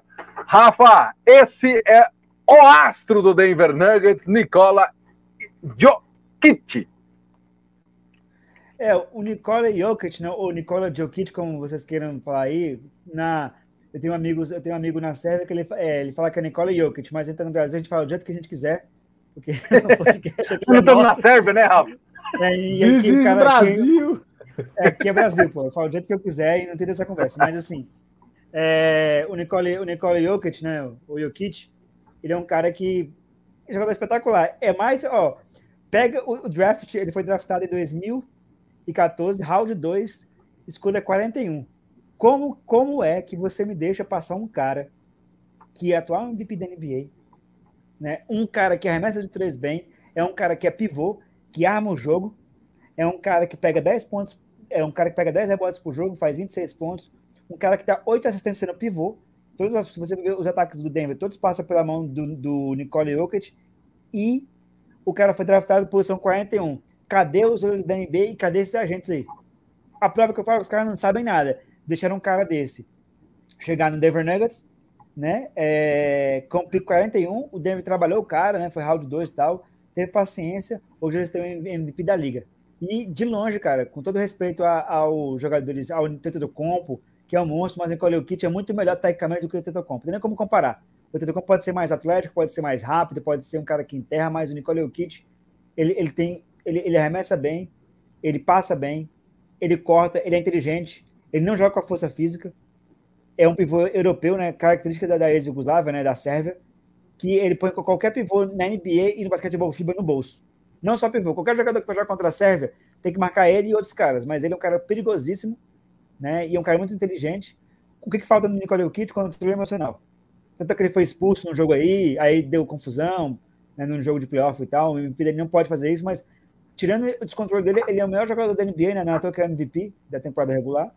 E é um cara que, se tivesse assim, pessoas que pensassem, fossem tão inteligentes quanto ele no pivô, nesse pivôs câncer que tem no Denver Nuggets que não pensa o jogo, talvez o time tivesse um, uma mente mais brilhante, até na armação, tá? O, o, o Michael Potter Jr. e o Jamal Murray, eles são jogadores brilhantes no ataque, mas eles não pensam o jogo. O Nicole Jokic é, é, realmente o pivô mais que arma e que pensa o jogo. Então, como ele pensa é, muito à frente, o, é, é, é os jogadores do Denver não acompanham muito o que o Nicole Jokic faz. Você vê que as bolas, você vê que o Nicole Jokic sai para arremessar de três, aí há uma troca. O que o Nicole Jokic faz, ele não arremessa, ele dá o passe no, no, na amador embaixo, o amador faz cesta sozinho, porque realmente ele pensa o jogo. Então ele tem um raciocínio muito à frente dos, dos, dos pivôs da NBA atuais. É um cara espetacular, é atual MVP, né? E foi draftado na posição 41 do draft. É MVP, é, é, é MVP, é o, é o pior MVP, né? É, por posição, né? É, é, até hoje, né? Que foi escolhido né, no, no, no, no, draft. Um cara que é de posição 41. Ser MVP da NBA é surreal, mas ele é muito bom. Desde quando ele jogou basquetebol antes, não é de agora que ele é tão bom assim. E Denver Nuggets esperou para ter o cara que ele é hoje. Ele é o líder do time, é o melhor jogador. Esse trio aí, ó. É Michael Porter Jr., no meio, Jamal Murray e Nicole Jokic são os caras que vão definir o, o, o, time do Denver Nuggets, e esse cara aí é o cara que vai fazer o time do Denver para frente, né? O Nicole Jokic. Tem muitos anos de carreira ainda pela frente. A única coisa que ele precisa melhorar é defesa. O resto, ele é, ele é um jogador espetacular, pô. Eu queria, o Nicole Jokic é o pivô que todo time da NBA queria.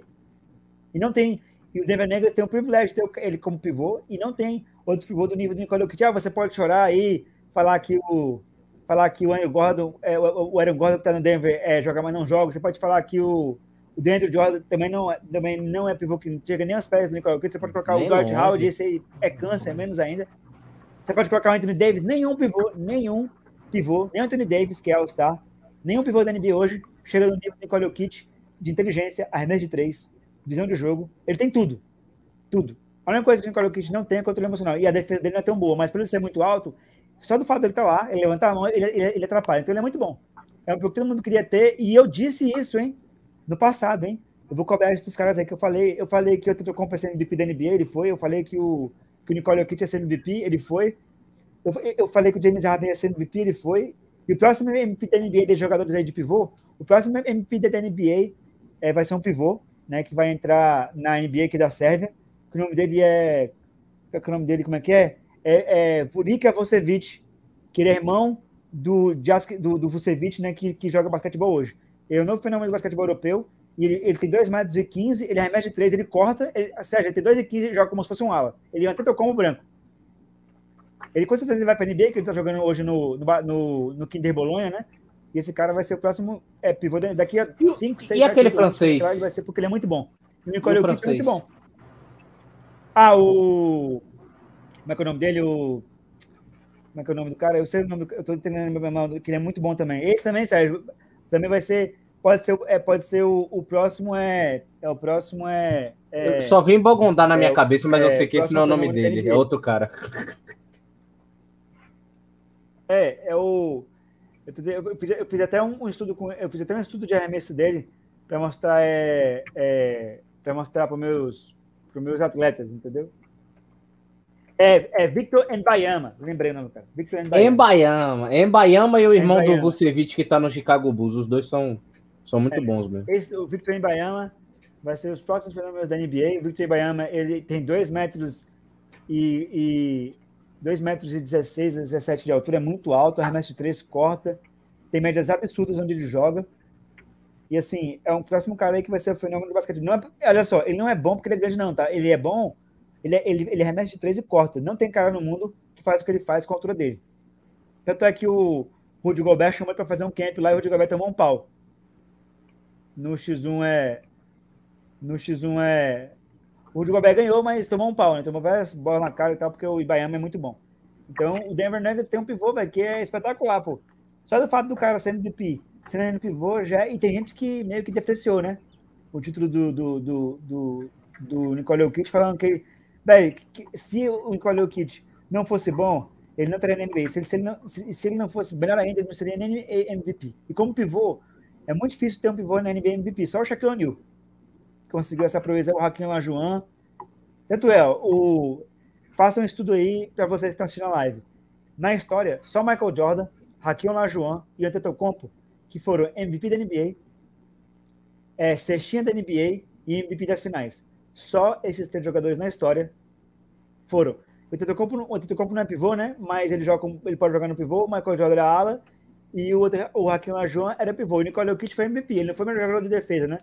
É, é, da NBA, mas ele foi MVP. Então é muito difícil um pivô ser MVP da NBA. Só Shaquille O'Neal e Lajuan, amigo, que foram conseguir essa proeza aí. E o Nicole Jokic é um jogador dominante. Se o Denver Nuggets tivesse um técnico decente e um menos câncer, o Denver Nuggets, com o Nicole Jokic, Jamal Murray e o, e o Michael Porter Jr., eles pegavam mais um ala e mais um cara que arremessasse de três e mandava todo mundo embora e trazia mais um All-Star. O Denver Nuggets era o favorito a ganhar o título da NBA, mas é que eu falo, não tem o time que não tem liderança, né? E, como, e, o, e o Nicole Jokic precisa ter um controle mental maior, porque ele é um jogador espetacular. Alguém aqui discorda que o Nicole Jokic merecia ser MVP da NBA na temporada passada? Não. Não. De forma alguma. Tem que ser muito louco, pra, tem que ser muito louco.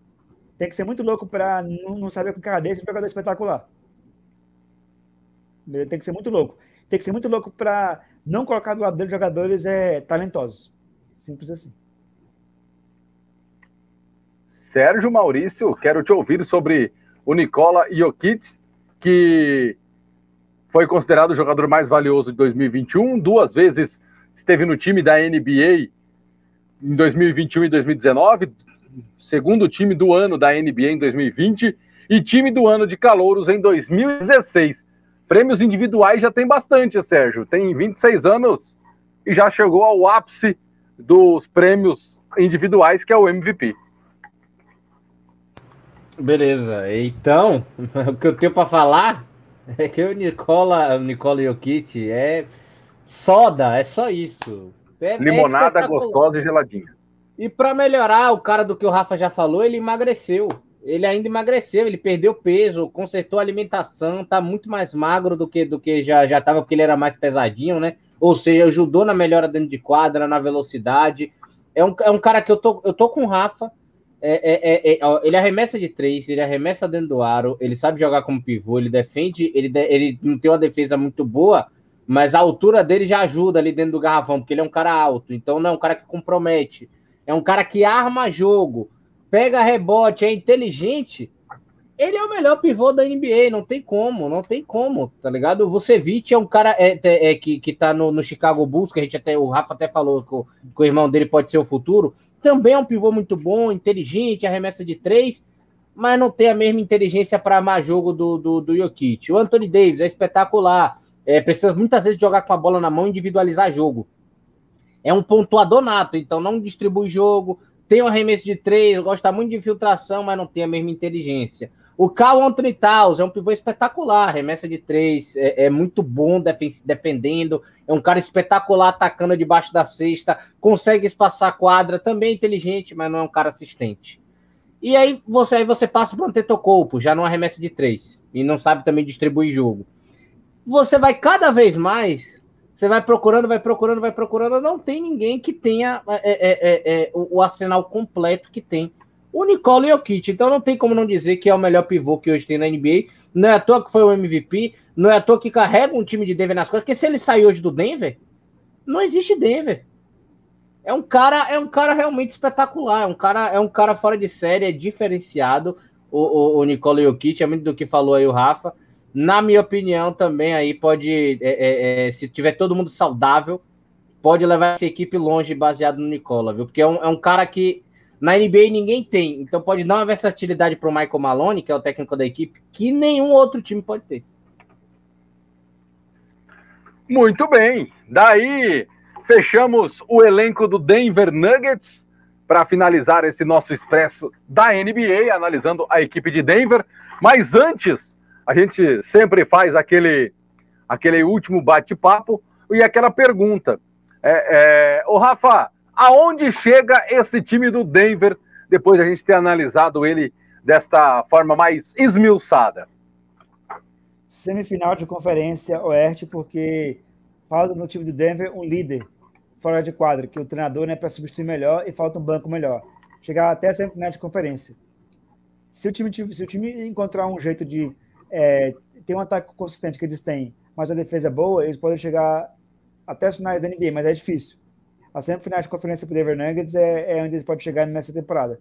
Porque tem um, No Oeste tem o, o, Lakers, Phoenix Suns, Utah Jazz. Tem é, o, o, o, o, time do Golden State Warriors. Então, assim, é, é, um, é, um, é uma conferência muito disputada e muito difícil. Se o Denver Nuggets estivesse no Leste, era final de, de, de, de conferência. Mas como o Denver Nuggets está no Oeste, sempre final de conferência o Denver Nuggets nessa temporada. Sérgio Maurício, quero te ouvir também aonde chega esse time do Denver. É, se esforçando muito numa, numa, numa final de conferência. Se esforçando muito. Tem que dar Esforço o 100%. Máximo. Esforço máximo. É 100% de Denver é uma final de conferência. Aí, numa final de conferência, pega um Lakers, pega talvez um Phoenix Suns, pega um Clippers, pega, pega uma galerinha, o Utah Jazz, uma galerinha da pesada, entendeu?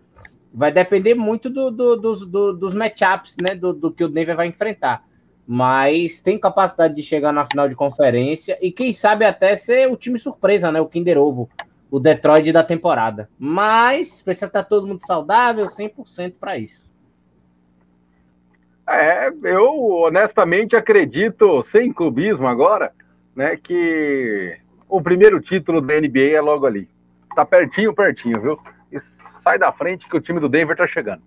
Ô, oh, oh, oh, Rafa, depois que a gente analisou vários times, inclusive já analisamos o Golden State, o Miami, o Lakers, o próprio Brooklyn, é, o Denver perde muito para esses times? O Denver perde muito para o Brooklyn Nets e joga duro com todos os outros que a gente analisou. O Brooklyn Nets é um time muito superior a todos eles. O Brooklyn Nets, não esqueça, o Brooklyn Nets tem James Harden, Kevin Durant, Kyrie Irving, tirou o Perry Mills do Spurs, meu Deus do céu. Que, que manager é esse que o Spurs deixou o Perry Mills sair? Aí, trouxe o Marcos Alto de volta da aposentadoria, que é um pivô experiente, que jogou no Spurs também, que é muito bom. Então, é o melhor time. Tem é, o Joe Harris, então o time do Brooklyn Nets é o time mais forte da NBA, de longe, é o mais forte. E se chegar saudável, não tem time para ganhar do Brooklyn Nets na NBA, tá? Chorem aí quem. Eu não, eu não torço pro Brooklyn, tá? Mas eu tô fazendo uma análise dos números. Você tem três caras no time do Nets, que é o James Harden, o Kyrie Irving e o Kevin Durant, que juntando os três dá quase 80 pontos por jogo. Mais Joe Harris são mais 12 pontos, 92. Aí você tem o, o aí você tem é o, o Marcus Aldridge, você põe mais 8, dá 100. Aí você tem é o, o Perry Milson, mais 14 pontos por jogo. O, o time, time, time do, do Brooklyn Nets é o time mais forte da NBA de longe. Não adianta, não adianta vocês é, chorarem aí, ficar falando do Lakers. O primeiro, e o Brooklyn está entrosado, tá? O Brooklyn joga junto já há duas temporadas. Esses caras estão juntos. O Lakers montou o time assim, talvez se o Lakers bobear esse ano, jogando no Oeste, se, se não entrosar, e se o LeBron James não, não liderar o time, o Lakers vai brigar no play-in. No play-in, se você não ganhar, você vai ser eliminado dos playoffs. Então o Lakers tem que tomar cuidado, tá? A Conferência Oeste não é tão fácil como, como, como o Leste era, não, tá? O Leste tem, o Leste tem o Atlanta Hawks, New York Bucks e o Brooklyn Nets e o Boston. O resto dos times são tudo câncer, não jogam nada. Não adianta falar que o Raptors é bom, que não é, não é. E o Atlanta Hawks não vai a lugar nenhum. Então é Bucks, é, Brooklyn Nets, Bucks, Brooklyn Nets, né? E o, e o time do, do, do, do Philadelphia, né? Que realmente são os times que, nos últimos anos aí, dominam o leste. No oeste, você pode colocar oito times bons aí. Tem, no, no oeste tem é, o, o próprio Lakers, tem o San Antonio Spurs, tem o Golden State Warriors, o Clippers, Utah Jazz, Denver Nuggets, é, tem o Golden State Warriors, então tem, tem mais de oito times no, no, no, Oeste que brigam por vaga. No, no, Leste, quando você chega no meio da, da, temporada, os três primeiros já estão definidos, aí a briga por quarta, quinta e sexta posição. Então, assim, não é tão simples assim é, jogar. Então, o único time assim que o Denver Nuggets toma um pau e sofre para jogar duro, jogar, jogar basquete assim de forma mínima equilibrada é o Brooklyn Nets. O resto o Denver Nuggets joga duro com todos. Jogar duro não quer dizer que vai ganhar, quer dizer que joga duro, que pode ganhar. Agora do Brooklyn Nets, com os caras do jeito que eles estão aí, é difícil qualquer time hoje ganhar do Brooklyn Nets. Os caras saudáveis é surra muito grande, não tem como marcar três caras que são muito bons, não tem como. Sérgio Maurício, quero te ouvir também sobre esses times que nós analisamos e o Denver, se você concorda com o Rafa, que o Denver consegue. É igual o Rafa disse, mais uma vez, tá, pessoal? Não quer dizer que o Denver ganhe desses times. Mas tem jogo, podemos dizer assim, né, Sérgio? Tem jogo, tem jogo, como eu falei, pode até surpreender, pode ser o Kinder Ovo, né, da, da vez, é, realmente ser a surpresa dessa, dessa, dessas fases finais aí da NBA nos playoffs, se tiver todo mundo saudável jogando o máximo que pode, chega relativamente longe, chega relativamente longe, eu acho que só para numa possível final contra o, Brooklyn Nets, porque é um time defensivamente fraco, não, por exemplo, o Milwaukee Bucks parou por causa da lesão do Kyrie Irving, do James Harden e tal, mas o, o, o Bucks parou o time do Net na defesa, né? Basicamente, né? Realmente se reforçou ali, fez uma trinca, tentou defender de todas as maneiras, é, como, como também fez exatamente também com o Phoenix Suns. Então precisa de uma, de uma. Eu acho que do Brooklyn Nets, caso pegue numa possível final, aí realmente não dá, não. aí vai ser. Aí vai ser surra de toalha molhada. Meu Deus, hein? Muito bem, devidamente analisado o time do Denver, também já colocado aqui pelos nossos especialistas até onde pode chegar esta equipe. Eu torço para que, agora tentando falar sem clubismo, eu torço para que consiga pelo menos vir o título de conferência aí, já fica, é, já fica um, um negócio mais, mais legal para a equipe do Colorado. Mas enfim, vamos ver o que nos aguarda o Denver nesta temporada. Ô, Rafa, o seu destaque final e aquele tchau para a galera. Abraço para o Sérgio, abraço para o Hugo, abraço para a galera aí. O, o time do Denver Nuggets é um time que tem hoje o melhor pivô da NBA, o pivô mais inteligente, e precisa de um líder é, fora de quadra. Um técnico realmente que saiba é, mudar o estilo de jogo, saiba mudar o ritmo, né? Vocês chegaram a ver a entrevista do Nicole, do Nicole Jokic? Por que, que ele fez aquela falta e foi expulso? Porque ele queria mudar o ritmo. A prova, que, a prova né, que o time do, do, do Denver Nuggets não tem um líder na quadra. Nem ele é líder. Ele é um grande jogador, mas não é líder. Então precisa de um cara para liderar. Por exemplo, o, o Kevin Durant não é líder, mas o Kevin Durant é líder técnico. O líder do Brooklyn Nets é o, o líder do Brooklyn Nets é o cara que está no banco. Quem é que está no banco do Brooklyn Nets? Quem é, quem é o, o cara que lidera no Brooklyn Nets, que ajuda o time do Brooklyn Nets, que é o líder do time de verdade? Kevin Durant. Não, o, o que está no banco, o, sem ser treinador, o cara que está ajudando no Brooklyn Nets, na liderança. O Patty Mills? Não, é um ex-jogador da NBA que está ajudando o Brooklyn Nets na comissão técnica. Ele é o líder do Brooklyn Nets. Eita, deixa eu pegar aqui agora. Fiquei curioso, hein? Quem é o cara que está na comissão não técnica? É o, não é o Steve Nash, não, né? É esse mesmo, pô. Ele que é Steve o cara que é o, ele que é o ele que é o cara, pô o líder do, do, do, Brooklyn Nets não é o, o treinador nem o Kevin Durant os caras, é o Steve Nash. Por que você acha que o Denver, por que você acha que o Brooklyn Nets é, não era nada? Você acha mesmo que, ô Sérgio, pensa bem, ó, você é o Kevin Durant, e você é o Kyrie Irving, e você é o James Harden. Você, o James Harden é, manda em Houston, ele manda, manda aprender e manda, manda soltar quando estava em Houston. O Kyrie Irving é meu câncer, é um cara que é líder, mas não é, mas é um grande jogador. E o Kevin Durant é bicampeão da NBA e campeão olímpico saiu do, do, do, do da, da, da Olimpíada mais, maior do que ele é. Porque o time americano perdeu para a França na estreia e depois ganhou na final. Você acha mesmo que, você acha mesmo que o, aí eles olham para o banco. Quem é quem é esse cara aí que está no banco? Ah, pô, tá, aí eles olham, ah, não, tem o Steve Nash ali, ah, esse cara ali a gente escuta. O time, o time do Brooklyn Nets só é o Brooklyn Nets porque tem o Steve Nash no banco. Se não tivesse lá, o time ia ser um time perdido. Porque é um cara que você olha, ele foi MVP da NBA duas vezes, ele é um cara que é um dos amadores, todo mundo respeita, entendeu? E é o cara que é o líder. No time do Denver Nuggets, ele olha pro banco, quem é o técnico do Denver? Eu sei o técnico do Denver, mas quem é o técnico do Denver? Ele olha sempre pro pô, quem é esse cara, mano? Não respeita, pô. Falta, falta o Denver Nuggets, falta liderança é, fora de quadra. Se o cara liderar fora de quadra, ele vai, o técnico vai criar um líder dentro de quadra. Aí o que aconteceu? com o Steve Nash é, é, no, na comissão técnica do Brooklyn Nets, quem, quem é que ele está criando como líder de quadra? Na quadra. Quem é a extensão dele na quadra? Do, do, do Steve Nash, quem é? Kyrie Irving. Ele está fazendo o Kyrie Irving ser uma pessoa até melhor, e um armador até melhor do que ele é. Simples assim. Entendeu? Isso que eu falo para vocês. Liderar, minha gente, não é você mandar. Liderar é você, só o fato de você estar naquele local ali, as pessoas respeitarem o seu comando. Você não precisa falar. O cara, o cara foi lá, deu um arremesso de três horroroso. no jogo. Aí ele vê lá, aí o, o Cinet faz a cara para. Ele, ele. Com certeza, na, próxima bola, ele vai pensar cinco vezes antes de arremessar. Agora você olha pro time do, do Lakers. Frank Vogel, de, de técnico. Aí ele olha pro, pro branco, pô, se eu arremessar esse técnico aí não vai ter coragem de me tirar. Então eu vou dar um arremesso só pra pirraçar esse cara aí. Ele vai arremessa. Entendeu? O líder do, do Lakers é o LeBron James, não, não é o Frank Vogel. Então você precisa ter um líder dentro de quadra e, e, e fora de quadra. A liderança no basquetebol começa fora de quadra. Isso eu aprendi é, é, com jovens talentos. Se você não for firme com a galera, eles não te escutam. E se você perde o controle é, de, uma, de uma super estrela, eu tô falando no, no, no, meu mundo. Agora, se você tá no mundo desses aí, que o cara ganha milhões, e você não tem moral nenhuma, você é como se fosse um nada. Você falar uma coisa que o cara nem, nem discuta. Ele, ele vai discutir por causa que é profissional, mas ele, na cabeça dele, quero que, ele vai pensar assim, ó, eu quero que esse cara pi, mas eu só vou escutar ele porque ele tá na comissão técnica. Simples assim. É, de, de fato, existe uma, uma grande diferença em você ser um chefe e um líder, podemos dizer assim.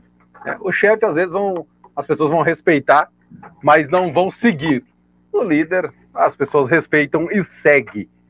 Sérgio Maurício, o seu destaque final e o seu tchau para a galera, porque mais um Expresso está indo para conta. Ah, meu destaque final vai para vai para o time bem homogêneo, né, de Denver, é, que realmente pode fazer um, um, excelente trabalho e chegar longe aí nessa, nessa atual temporada da NBA de grandes trios, né, vamos assim dizer. E meu, meu tchau, né? Meu, meu bom dia, início de tarde aí para todo mundo que vai almoçar agora, para você, Ogão, para Rafa, para a galera de casa, para o Gaio Vilela, que chegou aqui perguntando, dando parabéns pelo trabalho, que é muito bom ter conteúdo para NBA. E o Deflop também, que perguntou se a gente gosta de futebol americano. Eu falo por mim, não. Não sei os meninos. Eu, eu sim. torço sim. Eu gosto muito do. Eu gosto muito do, do, do New York Giants né? E do, e do Pittsburgh Steelers. Eu torço para o Pittsburgh Steelers, mas eu acompanho muito jogo do Giants e, e, e acompanhava muito jogo também do Peyton Manning também e do Tom Brady, né? Inclusive teve um jogo ontem espetacular de futebol, futebol americano, né? Vale a pena vocês é, assistirem aí, né? O, o, o confronto aí do, do, do, da NFL foi espetacular, né? O, o, o, com o público, inclusive, né? Eu acho bom vocês verem um jogo aí, né? Que teve ontem aí do nosso do Tom Brady Dallas Cowboys e Tampa Bay Buccaneers. Vale a pena vocês verem esse, esse, esse jogo aí. Foi um jogo espetacular. E eu gosto muito de futebol americano, assim, né? É, é porque eu não acompanho, eu estou tendo tempo de acompanhar todos os esportes, mas eu acompanho bastante. Eu torço pro, pro Pittsburgh Steelers, né? É o time que eu torço na, na NFL. Se diminuísse as propagandas durante o jogo, eu assistiria mais, mas tudo bem. Exatamente. É, eu gosto também, concordo gosto do. Você, concordo, tem muita propaganda. Gosto do Denver Broncos, por incrível que pareça, né? Olha só que coisa, né? Sou coerente, tá, Sérgio? Eu fico no mesmo, na mesma cidade, no mesmo estado. O senhor que não, o senhor que vive rodando aí por aí. Tem, tem é... Indiana? Tem. Se tiver Indiana no futebol americano, eu sou Indiana também, já que eu não assisto o esporte, eu tô com Indiana. Mas também sempre gosto de ver todos os jogos que que tem o, o marido da Gisele, porque ele é o monstro sagrado do esporte. Gente, muito obrigado a todos que estiveram Brady, conosco. É, é, o Tom Bradley, esse é monstro sagrado. A todos que estiveram conosco, muito obrigado o apoio de sempre e até a próxima, o nosso próximo Expresso. Estaciona na estação de algum outro time aí que nós vamos analisar daqui a pouco. Você vai ficar sabendo nas nossas redes sociais. Opa, então vamos o nosso expresso para na estação de Portland. Vamos falar do time que tem o nome mais legal da NBA, o Portland True Blazers. Fique conosco. Lembre-se que aqui nós somos 100% esporte, 100% web. E nesse podcast em especial, adoramos a bola laranja. E diga-se de passagem, muito bem. Até a próxima. Tchau.